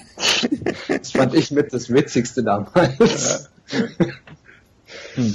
Ja, und man ist dann auch quasi dann auch unverwundbar. Also mhm. quasi, weil halt dann die Gegner einen nicht angreifen, also wenn genau. man mal schnell irgendwo rausrennen will. Sieht, glaube ich, immer die die, die äh, MP-Leiste so ein bisschen, also wird immer dann so ein bisschen weniger. Glaube ich, also wenn man geht, das anhat. Ja, mhm. das geht nicht unbegrenzt. Hm. Aber kann man sich gut einteilen. Das Spiel ist eigentlich voll mit so, so ganz witzigen Ideen. Also es gibt auch eine Stelle, da muss man dann mit so einer speziellen Muschel irgendwie hören, was in so einem Besprechungsraum von den Bösen vor sich ja, steht. doch in irgendeinem Keller, glaube ich. Genau, ja, ja, genau. Also da muss man sich dann auch verwandeln und braucht diese spezielle Item und dann hört man irgendwie, dass sie sagen so, ja, wir haben der Schalter für den, ich weiß nicht mehr genau, was das ist, aber irgend, irgendwas Wichtiges ist im, im westlichen Flügel des Palastes und so. Und dann Aha ja, nee, das sind schon echt, da muss man ab und zu sehr, sehr viel schmunzeln. Das sind echt coole Dialoge auch drin. Was ja auch doch dann die ganzen, ähm, da, im zweiten Teil sind dann auch dann die ganzen ähm, Schlüsselcharaktere wie die, die Lilia und die zwei Göttinnen, mit denen man dann ähm, auch äh, später dann ein bisschen zu tun hat, oder dieser eine, ähm, ah, dieser eine äh, Dämon, der wie hieß er, Kies, glaube ich, oder? Der mhm. dann, ähm, dann äh, überläuft quasi und dann eigentlich dann einhilft und sowas. Und der beste Mann natürlich. Okay. Ja, oh Gott, was wir ihn noch nicht erwähnt haben. Ja, eigentlich ja. ein guter Punkt. Is und der Doki ist ja immer eine traurige Angelegenheit. Ja, ja. wer, wer ist Dogi?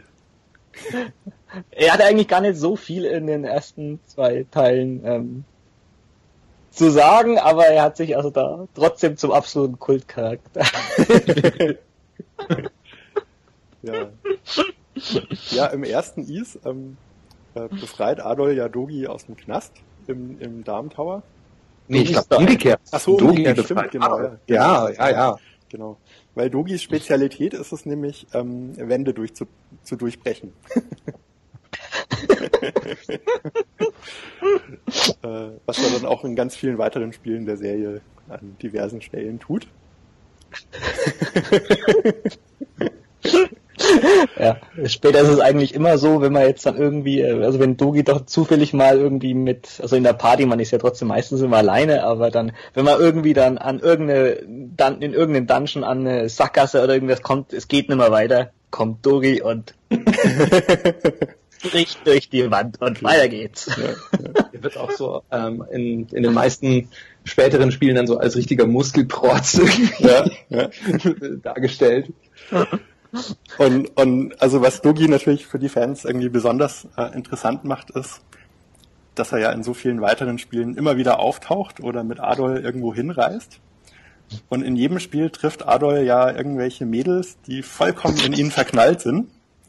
Also im, in Is 1 und 2 äh, ähm, äh, die Lilia oder die Fina. Und, und Adol scheint es aber irgendwie überhaupt nicht zu interessieren. Aber, aber mit Dogi reist er immer irgendwo hin. Was das Leute.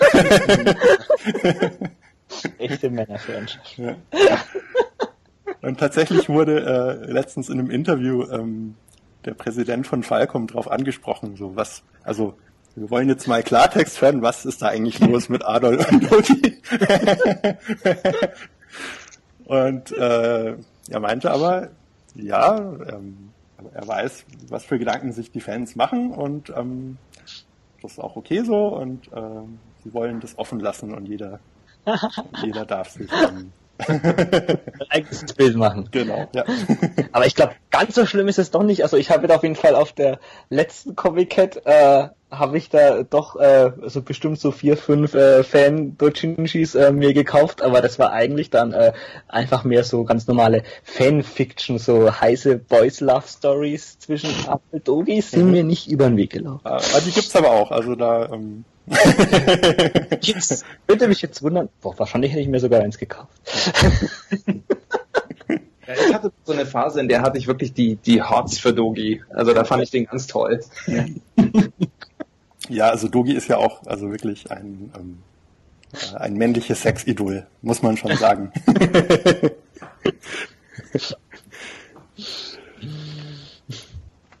Guter Mann. Tja, so ungefähr, da haben wir, glaube ich, doch so ungefähr so East 2 auch abgerissen, mhm. einigermaßen, wo wir aber auf jeden Fall noch zu. Ah, äh, vielleicht, vielleicht eine Sache noch zu East 2.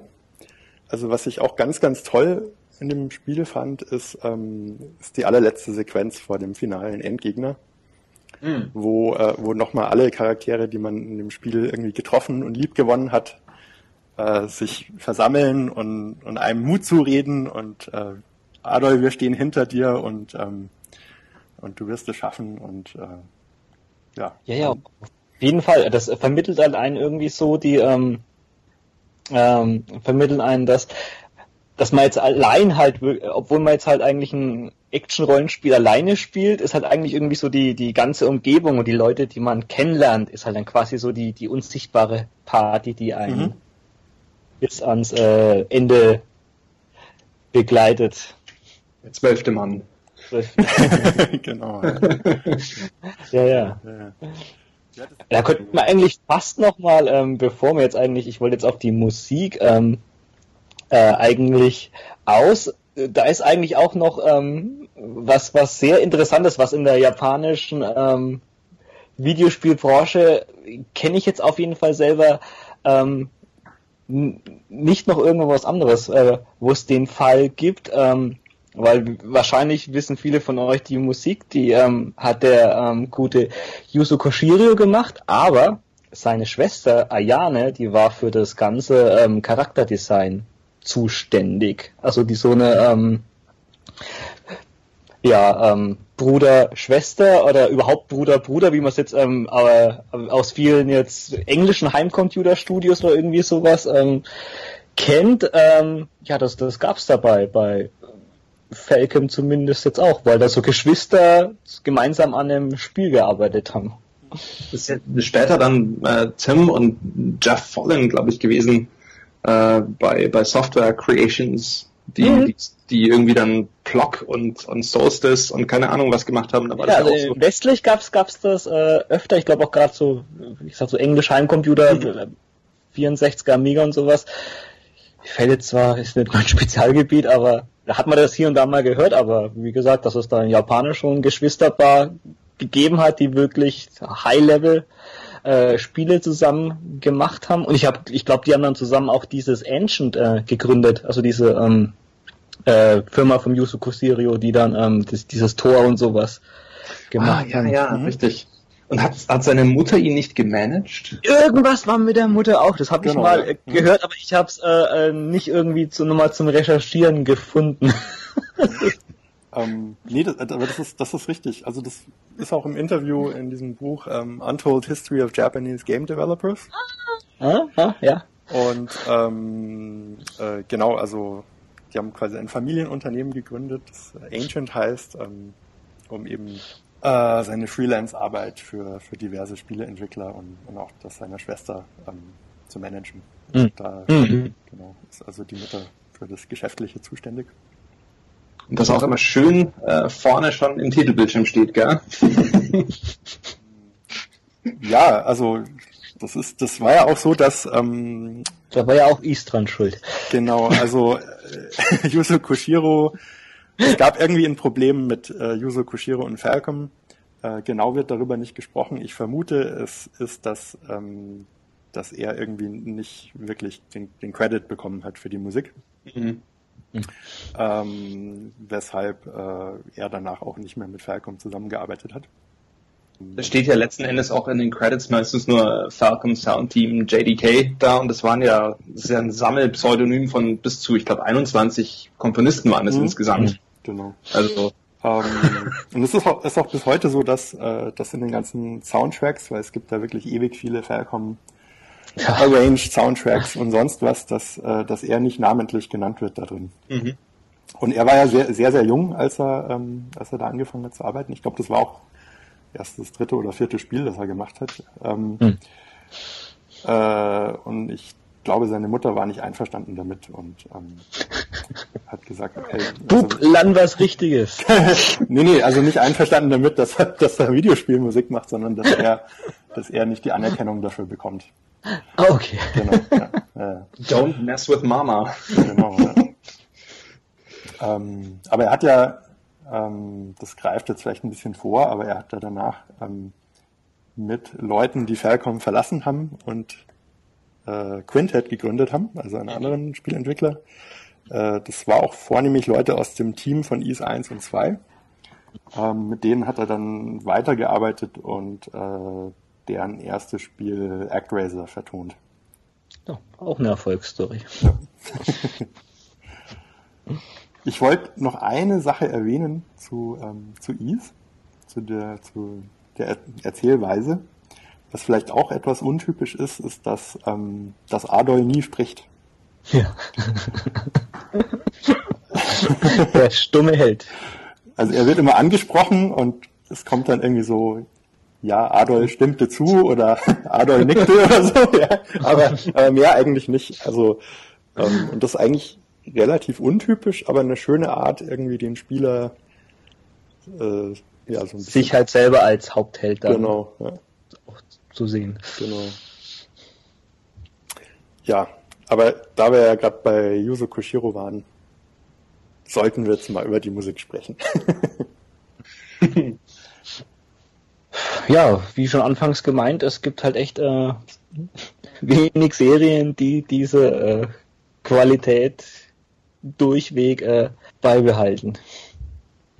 Über 30 Jahre. Und da ist auch wirklich jetzt gerade auch echt immer noch ähm, IS 1 und 2 mit diesen ähm, ja gut, das ist die Frage, also wenn wir jetzt halt ähm, auch jetzt ähm, bei der Original-PC äh, 88 Version bleiben, die halt äh, auf den FM-Sound ähm, setzt, wo der, äh, der ähm, Koshirio dann auch, glaube ich, selber ähm, die Tools dafür selbst geschrieben hat, dass da jetzt dann sowas Unglaubliches ähm, rauskommt, was jetzt wahrscheinlich dann damals auch noch keiner gehört hat, dass das überhaupt machbar ist oder dass das überhaupt nach FM-Sound klingt. Mhm.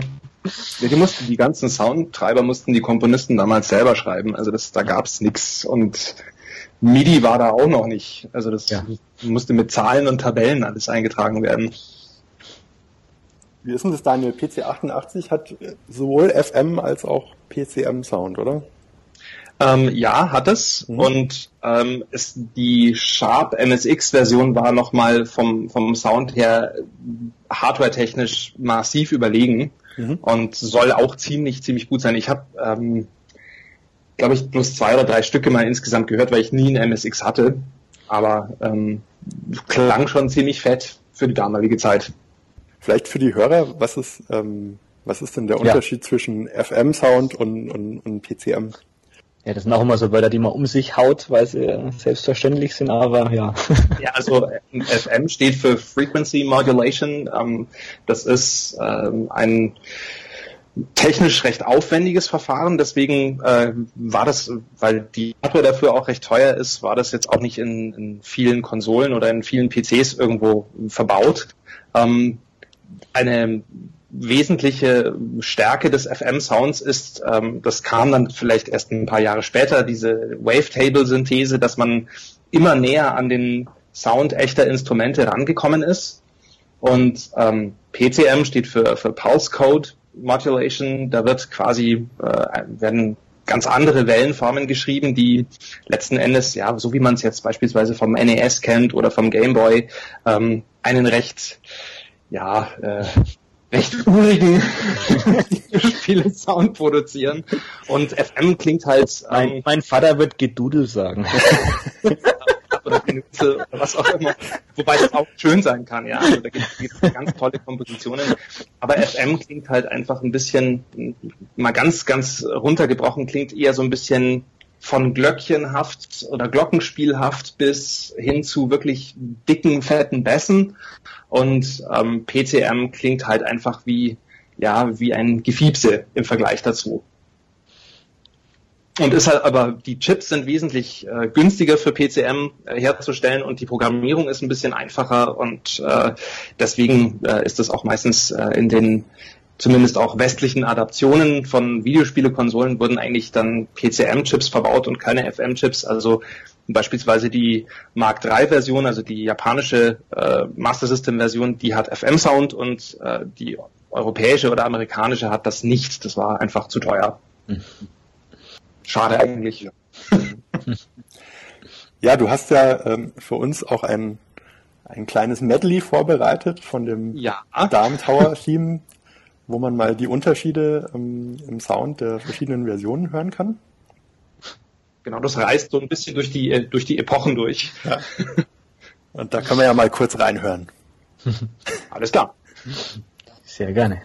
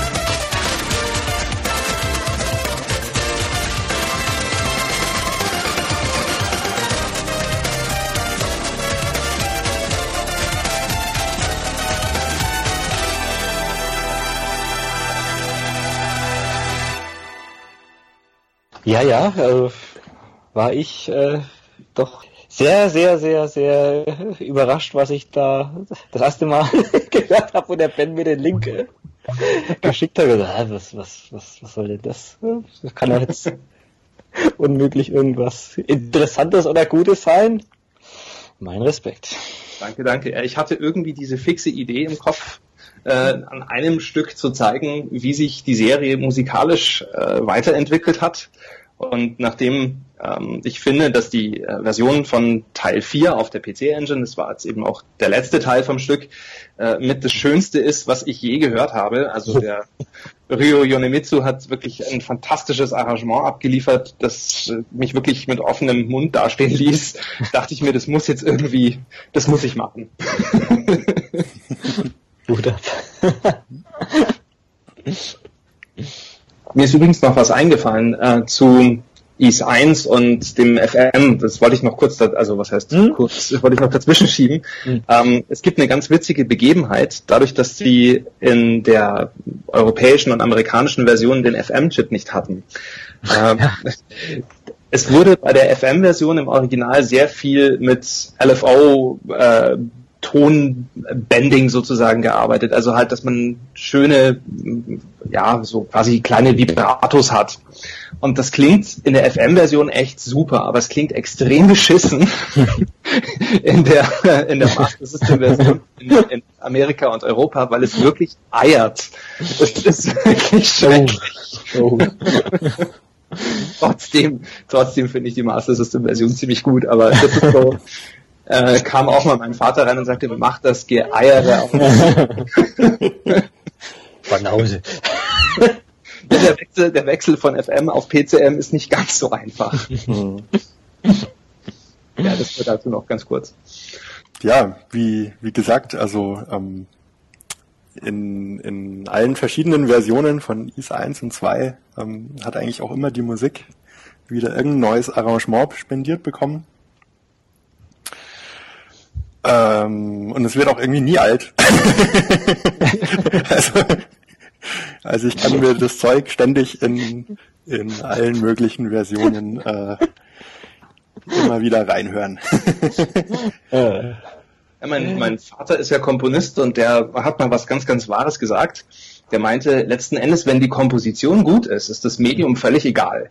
Und äh, ob das jetzt dann vier Stimmen oder 20 Stimmen hat oder orchestral ist oder auf, auf einem kleinen Casio-Keyboard, äh, das ist letzten Endes wurscht. Eine gute mhm. Komposition kann man nicht kaputt machen. Und Is hat durchweg super Kompositionen. Also wirklich. Mhm. Ja, das wird nicht alt. Also auch jetzt halt ähm, gerade über die erste Version, die ich dann halt gespielt habe auf der auf der PC Engine, wo sie dann halt auch ähm, jetzt von dem äh, FM-Sound jetzt dann weggegangen sind, halt äh, zu normal arrangierter Musik. Ja, größtenteils auch Redbook Audio. Ja. Eben, ja. Konnte man natürlich immer praktischerweise dann gleich auch im CD-Player hören. Ja, das war ein, ein Geschenk des Himmels. Aber wirklich, man hatte gleich den Soundtrack. Das muss man vielleicht noch dazu sagen, dass also IS 1 und 2 auf der PC Engine eigentlich so das erste Spiel überhaupt war, das so richtig gezeigt hat, was die Vorteile von, von CD-ROMs als Medium sind. Ja. Mhm. Also weil es hatte eben diesen, diesen bombastischen CD-Sound, äh, diese Anime-Sequenzen, ähm, alles Sachen, die, die, die auch davor auf Modulen eben noch nicht möglich waren. Sprachausgabe. Spra ja, mhm. genau. Und äh, gab es davor eigentlich auch ähm, auf der PC Engine nicht so wirklich in der Form, auch bei CD-Spielen, wenn ich mir so Fighting, Fighting Street oder sowas angucke. das glaube ich auch ein Launch-Titel war. Ja. Aber ja. ja.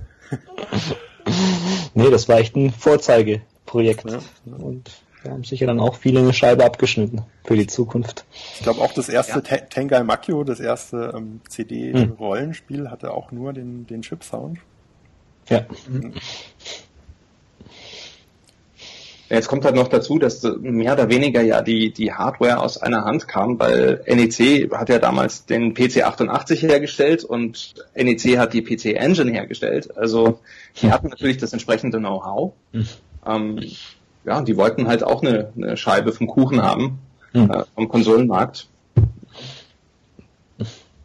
Ja, und wenn du halt dann jetzt gerade noch in dem Fall von Ease auf der Engine halt noch, noch so einen ähm, äh, guten Mann hast, also der das dann halt äh, so wahnsinnig gut äh, arrangiert, wie den, äh, wie heißt der Rio Yonemitsu, glaube ich. Hm. Mhm. Tja, das war dann alles auch echt aus einem Guss. Ich weiß gar nicht, gibt's irgendwie von, von Ease gibt's ja Soundtracks en masse. Ich glaube wirklich nur noch Final Fantasy hat, glaube ich, mehr. Hm. Ähm, aber also es gibt ja sogar in Japan habe ich das mal gesehen, da gab es sogar irgendwie äh, ein MIDI-Arrange, äh, wo man sich dann die ganzen MIDI-Files quasi runterladen konnte und äh, dann an sein eigenes MIDI-Soundmodul anschließen konnte. Ja, ja, also ist echt ist Wahnsinn. Also ich bezeichne mich, mich schon als großen Fan auch von der Musik, aber ich habe auch äh, Soundtrack-mäßig äh, nicht wirklich einen Überblick. Also ich muss da glaube ich jetzt auch noch, noch ein paar Sachen nachholen. Mhm. Auf jeden Fall. Aber das gibt echt so viel Zeug. Also ich glaube auch nicht, dass ich, dass ich bislang alles gehört habe, was es gibt. Ähm, mhm. Also was ich sehr, sehr schön finde, es gibt ein Arranged-Album, das heißt, glaube ich, äh, ich weiß es nicht mehr genau, aber es ist also nur ähm, Klavierversionen, mhm. was sehr, mhm. ähm, sehr schön ist. Ansonsten den, den Original PC88 Sound, den finde ich auch fantastisch eigentlich. Oh ja. Ähm, ja, und ansonsten als, als Tipp für die Hörer vielleicht, ähm, wenn man Spotify nutzt, auf Spotify kann man alle Alben von Falcom hören. Was ja. ungewöhnlich ist, weil ja. das gibt es sonst irgendwo nicht. Genau. Nee, das sind, das sind die echt äh, doch äh, Vorreiter. Mhm. Ist für, für gerade für japanische ähm, äh, Verleger und Distributor ist das äh, noch keine Selbstverständlichkeit, dass da echt die ganze Bibliothek auf, auf Spotify und auf Apple Music ist auch alles äh, mhm. vorhanden, was glaube ich äh, Falcom jemals rausgebracht hat. Ich glaube auch gelesen zu haben, dass Falcom die erste Videospielefirma war, die einen eigenen Musikverlag gegründet hat. Das hat ja dann später äh, Konami noch gemacht und mhm. äh, Square und äh, Annex und wie sie alle hießen. Aber ich glaube, die waren wirklich die ersten, die ihr eigenes Label gegründet hatten, mhm. wegen der Soundtracks.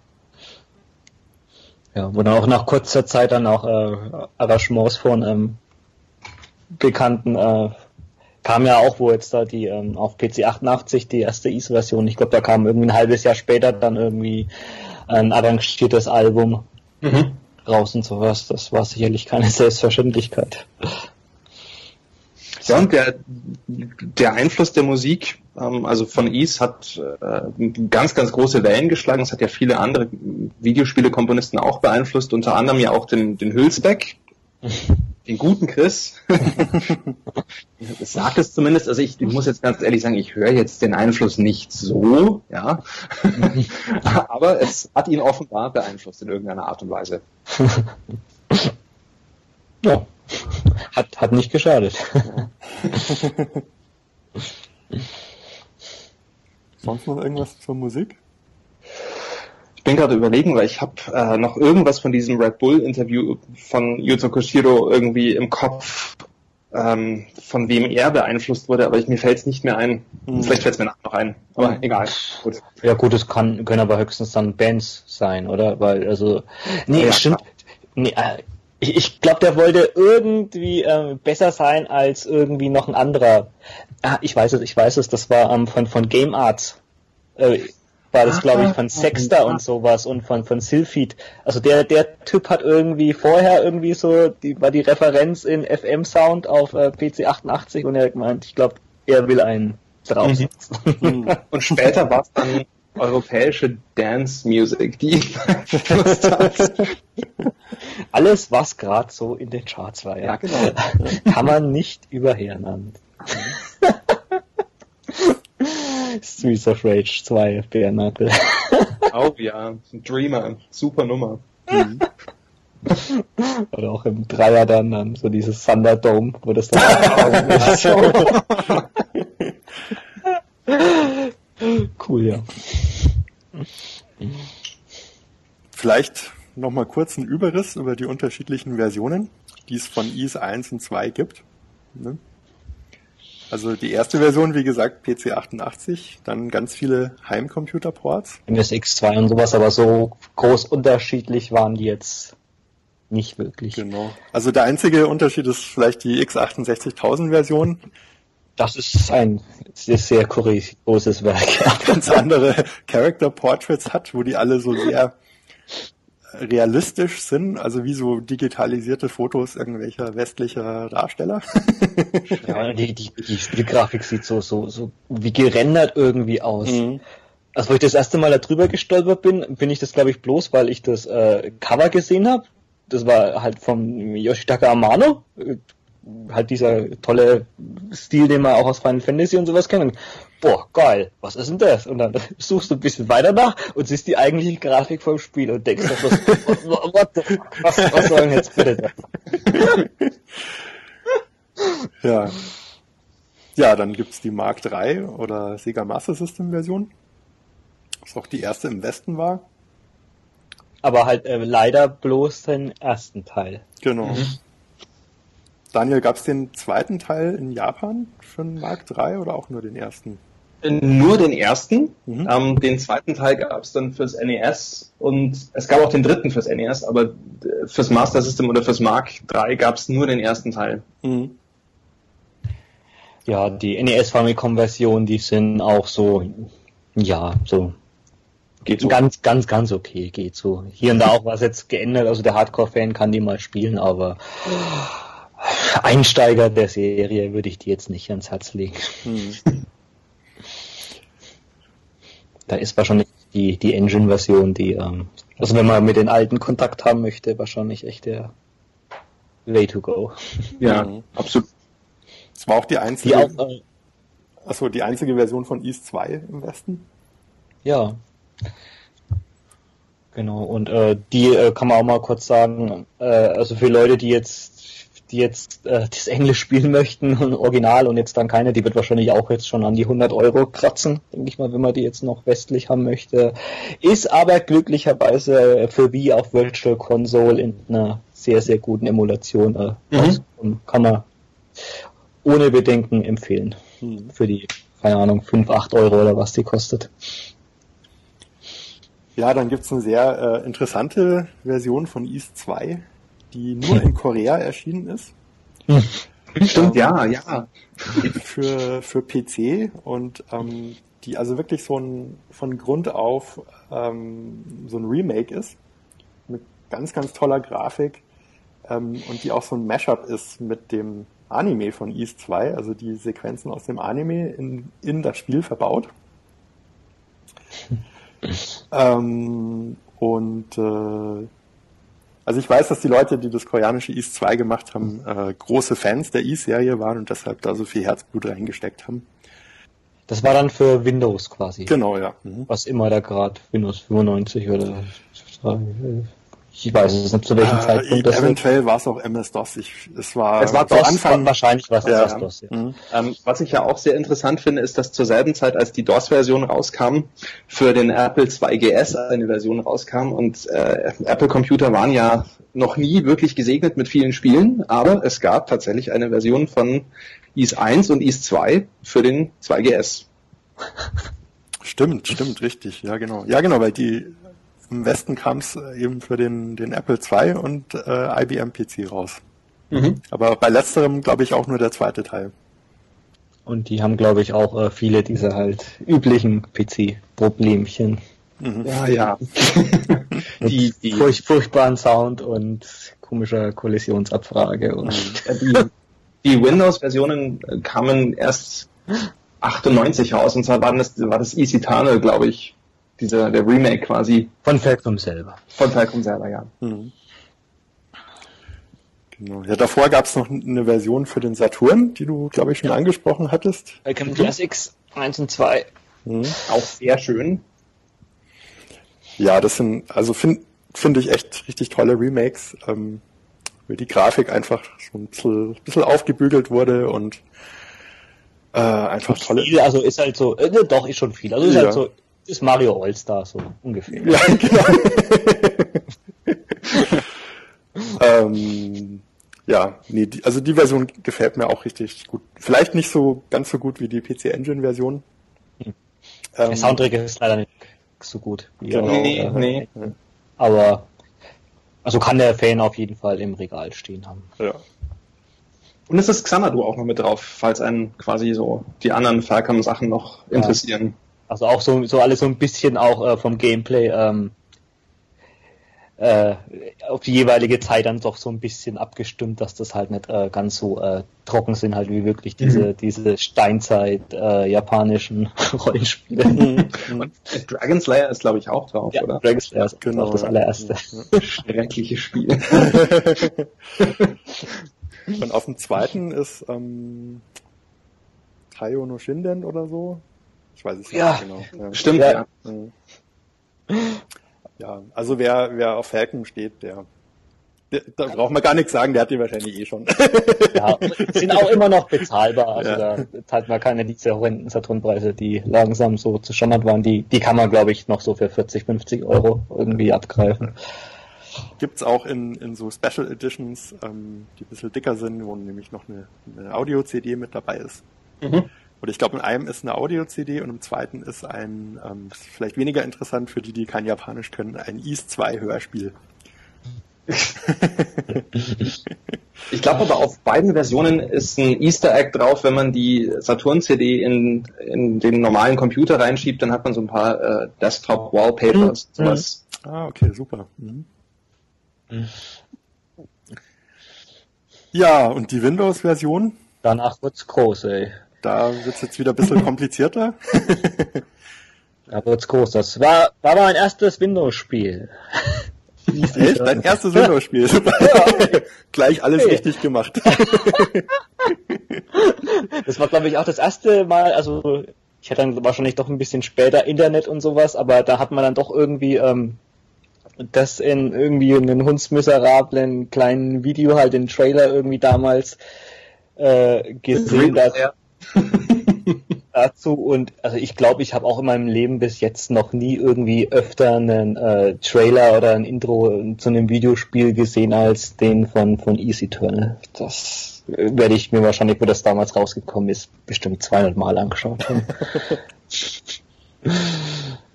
so ein gutes Remake. Ja. Und dann kam ja noch das Remake von Remake. Complete, ja genau. Und dann das Remake vom Remake vom Remake. Nämlich Chronicles.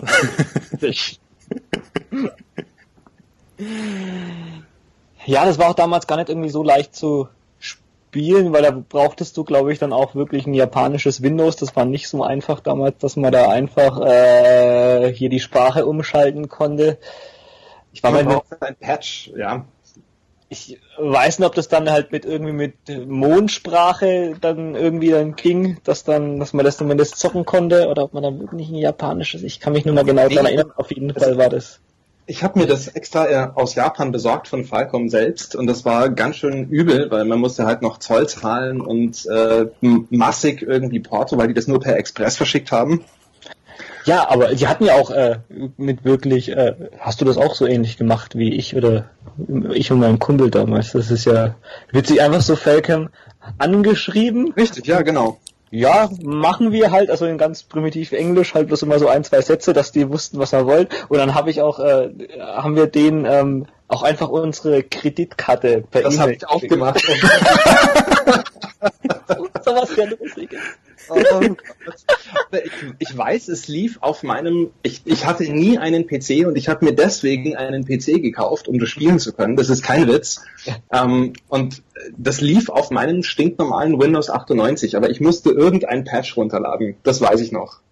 Ähm, ja. Und das zweite PC-Spiel, was ich dann in meinem Leben hatte, das war die PC-Version von Magical Chase, aber das war es dann. Sonst nie wieder am PC gespielt. Ne, ich, ich habe danach die ganze Falcon PC-Releases habe ich mir dann alle schon bra Ja, ich auch.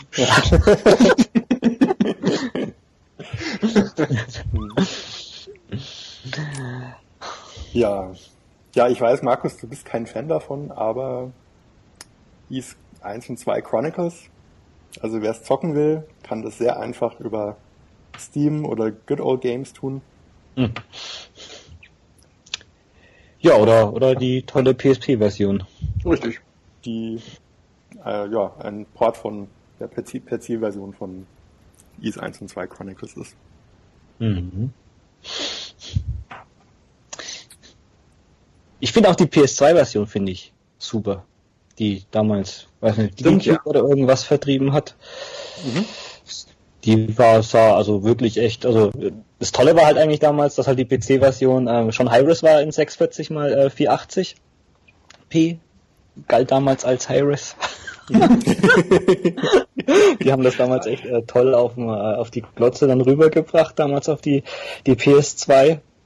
Und was mir in der PS2-Version noch äh, wirklich, was, was da cool war, ich bin mir nicht sicher, ob das in der PS, also in der PC-Version war es nicht drin. Ich weiß nicht, ob sie es in der PC-Version gemacht haben, aber da haben die ganzen ähm, Waffen haben dann immer noch so ein ähm, eine kleine Besonderheit gehabt, die sie dann eigentlich nicht äh, sinnlos gemacht haben. Normal halt immer, wenn du ein neues Schwert bekommen hast, war das letzte eigentlich äh, komplett sinnlos. Und da hat dann, ähm, was weiß ich, so die, die Anfangswaffe hat irgendwie so die Möglichkeit gehabt, dass du dann so Feinde kurz lähmen kannst mit so ein bisschen Glück.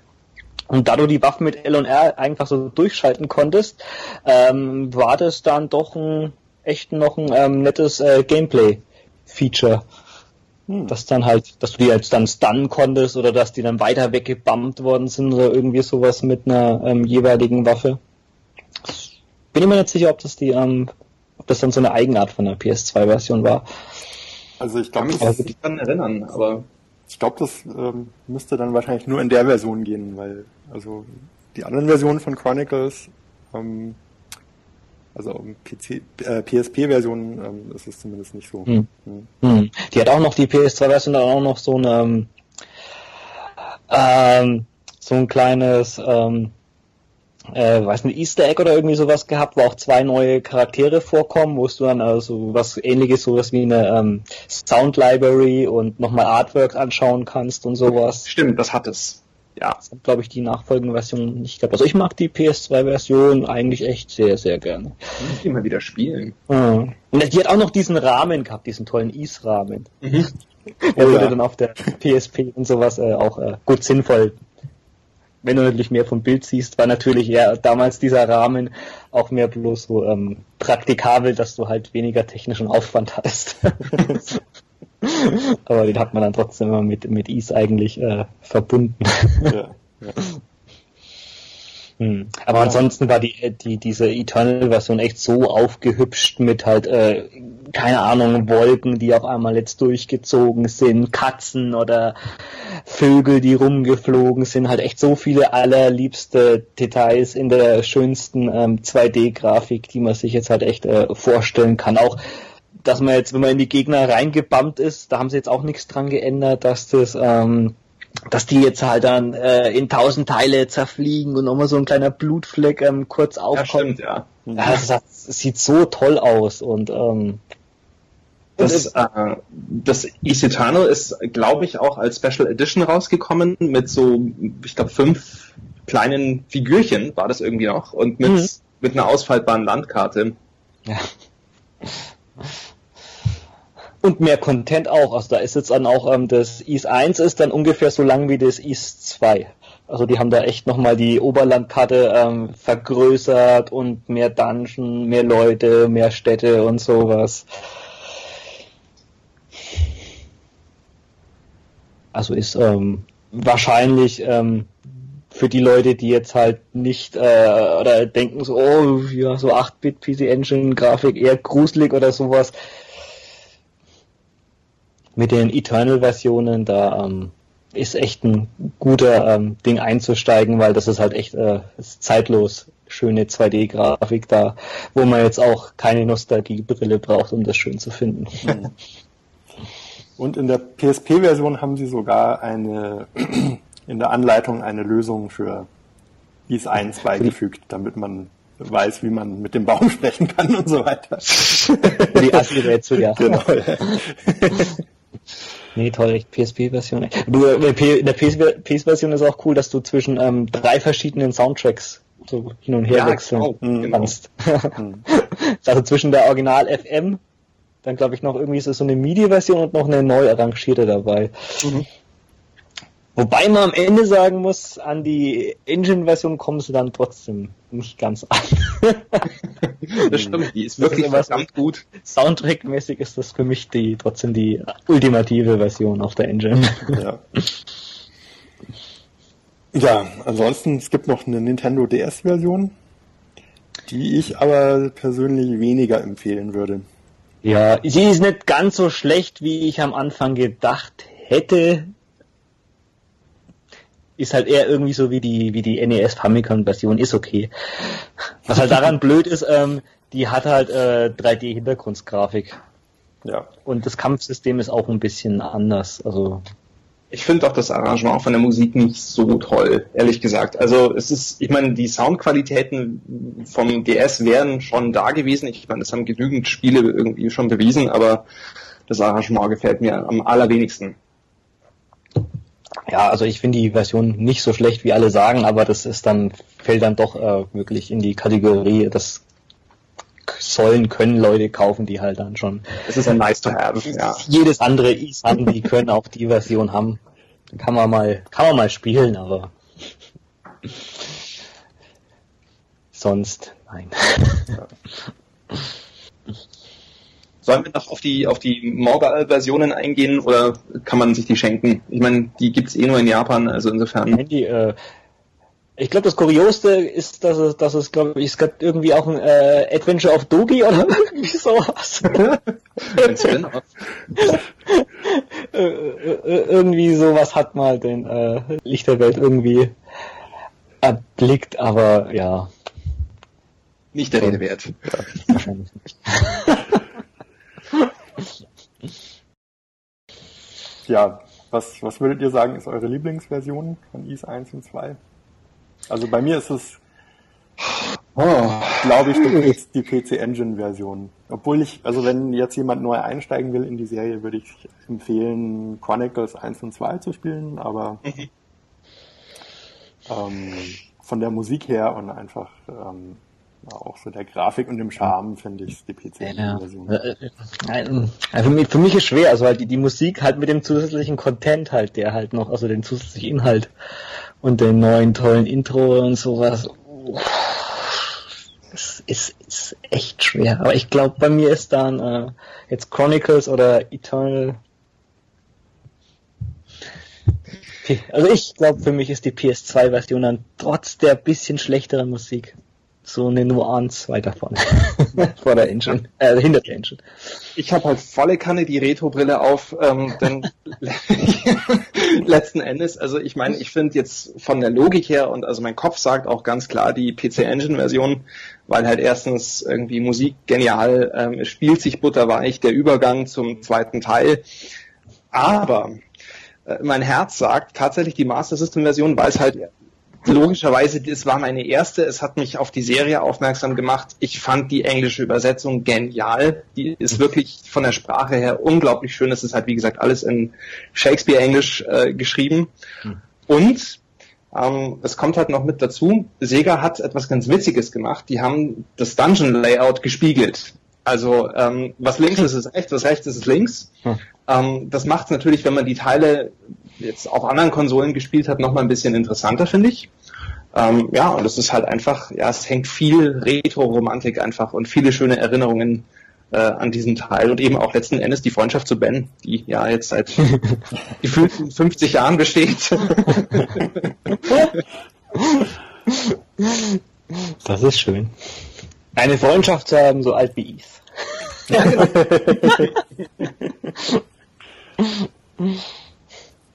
Ja. Ansonsten kann man vielleicht noch erwähnen, von Is 1 und 2 gibt's ähm, ein Anime, der Mhm. sehr Der empfehlenswert ganz ist. gut ist. Ja, der auch in den USA rauskam. Mit Ähm, einer schönen Synchro. Mhm. Also kann man sich, kann man sich echt reinziehen. Äh, ganz witzig, dass auch in, auf der DVD, das DVD-Menü sieht aus wie so ein Screen aus dem Spiel. das Rahmen, ja. ähm, ja, in Japan gibt's eine Manga-Serie zu Is 1 und 2, die total seltsam ist, weil der Zeichenstil irgendwie überhaupt nicht das ist, was man sich so von Is vorstellt. Also es sieht alles so ein bisschen aus. Ich weiß nicht, ähm, äh, ob Leute noch diesen Anime Dragon Half kennen. So, ah, ja, so ein doch. sehr, sehr verniedlichter äh, Fantasy-Stil mit ganz, ganz großen Kulleraugen. Ja. Und so, so sieht ja. der Adol irgendwie auch aus.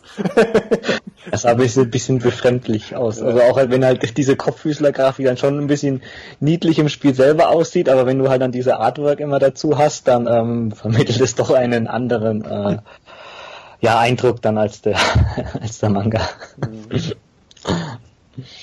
Ja, ansonsten halt noch Romane.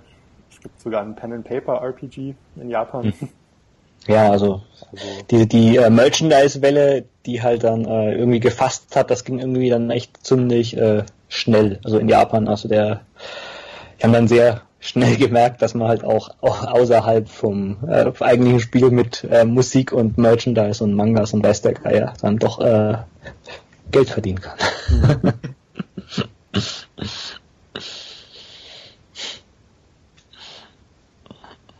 ja, gut. Ja. So viel zu Is 1 und 2. Es war länger, als ich gedacht hätte.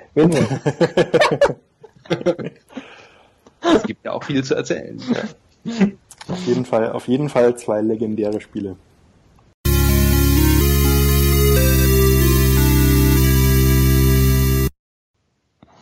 Ähm, liebe Abenteurer, ich glaube, ähm, der, der Podcast war hier zwar ähm, für die alte Ease-Serie, halt die ähm, 2D Oldschool-Reihe äh, in den doch längeren, aber ein Podcast ähm, geplant. Ich glaube, ähm, wir machen hier wie bei beim Ende von Ease 1, wo es dann auf den eigentlichen Kontinent geht, hier einen kleinen Break und ähm, verschieben den Rest auf den nächsten ähm, Podcast. Das ist dann wahrscheinlich am Ende ja vier Teile oder mehr werden.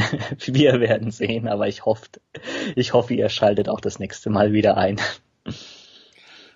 Ja, ansonsten ähm, freuen wir uns natürlich auch über euer Feedback in unserem Blog oder in Form einer Rezension auf iTunes. Immer gerne gesehen natürlich. Und ähm, genau, im zweiten Teil geht's dann weiter mit IS 3 bis IS 5. Jawohl, Kinder, haut rein!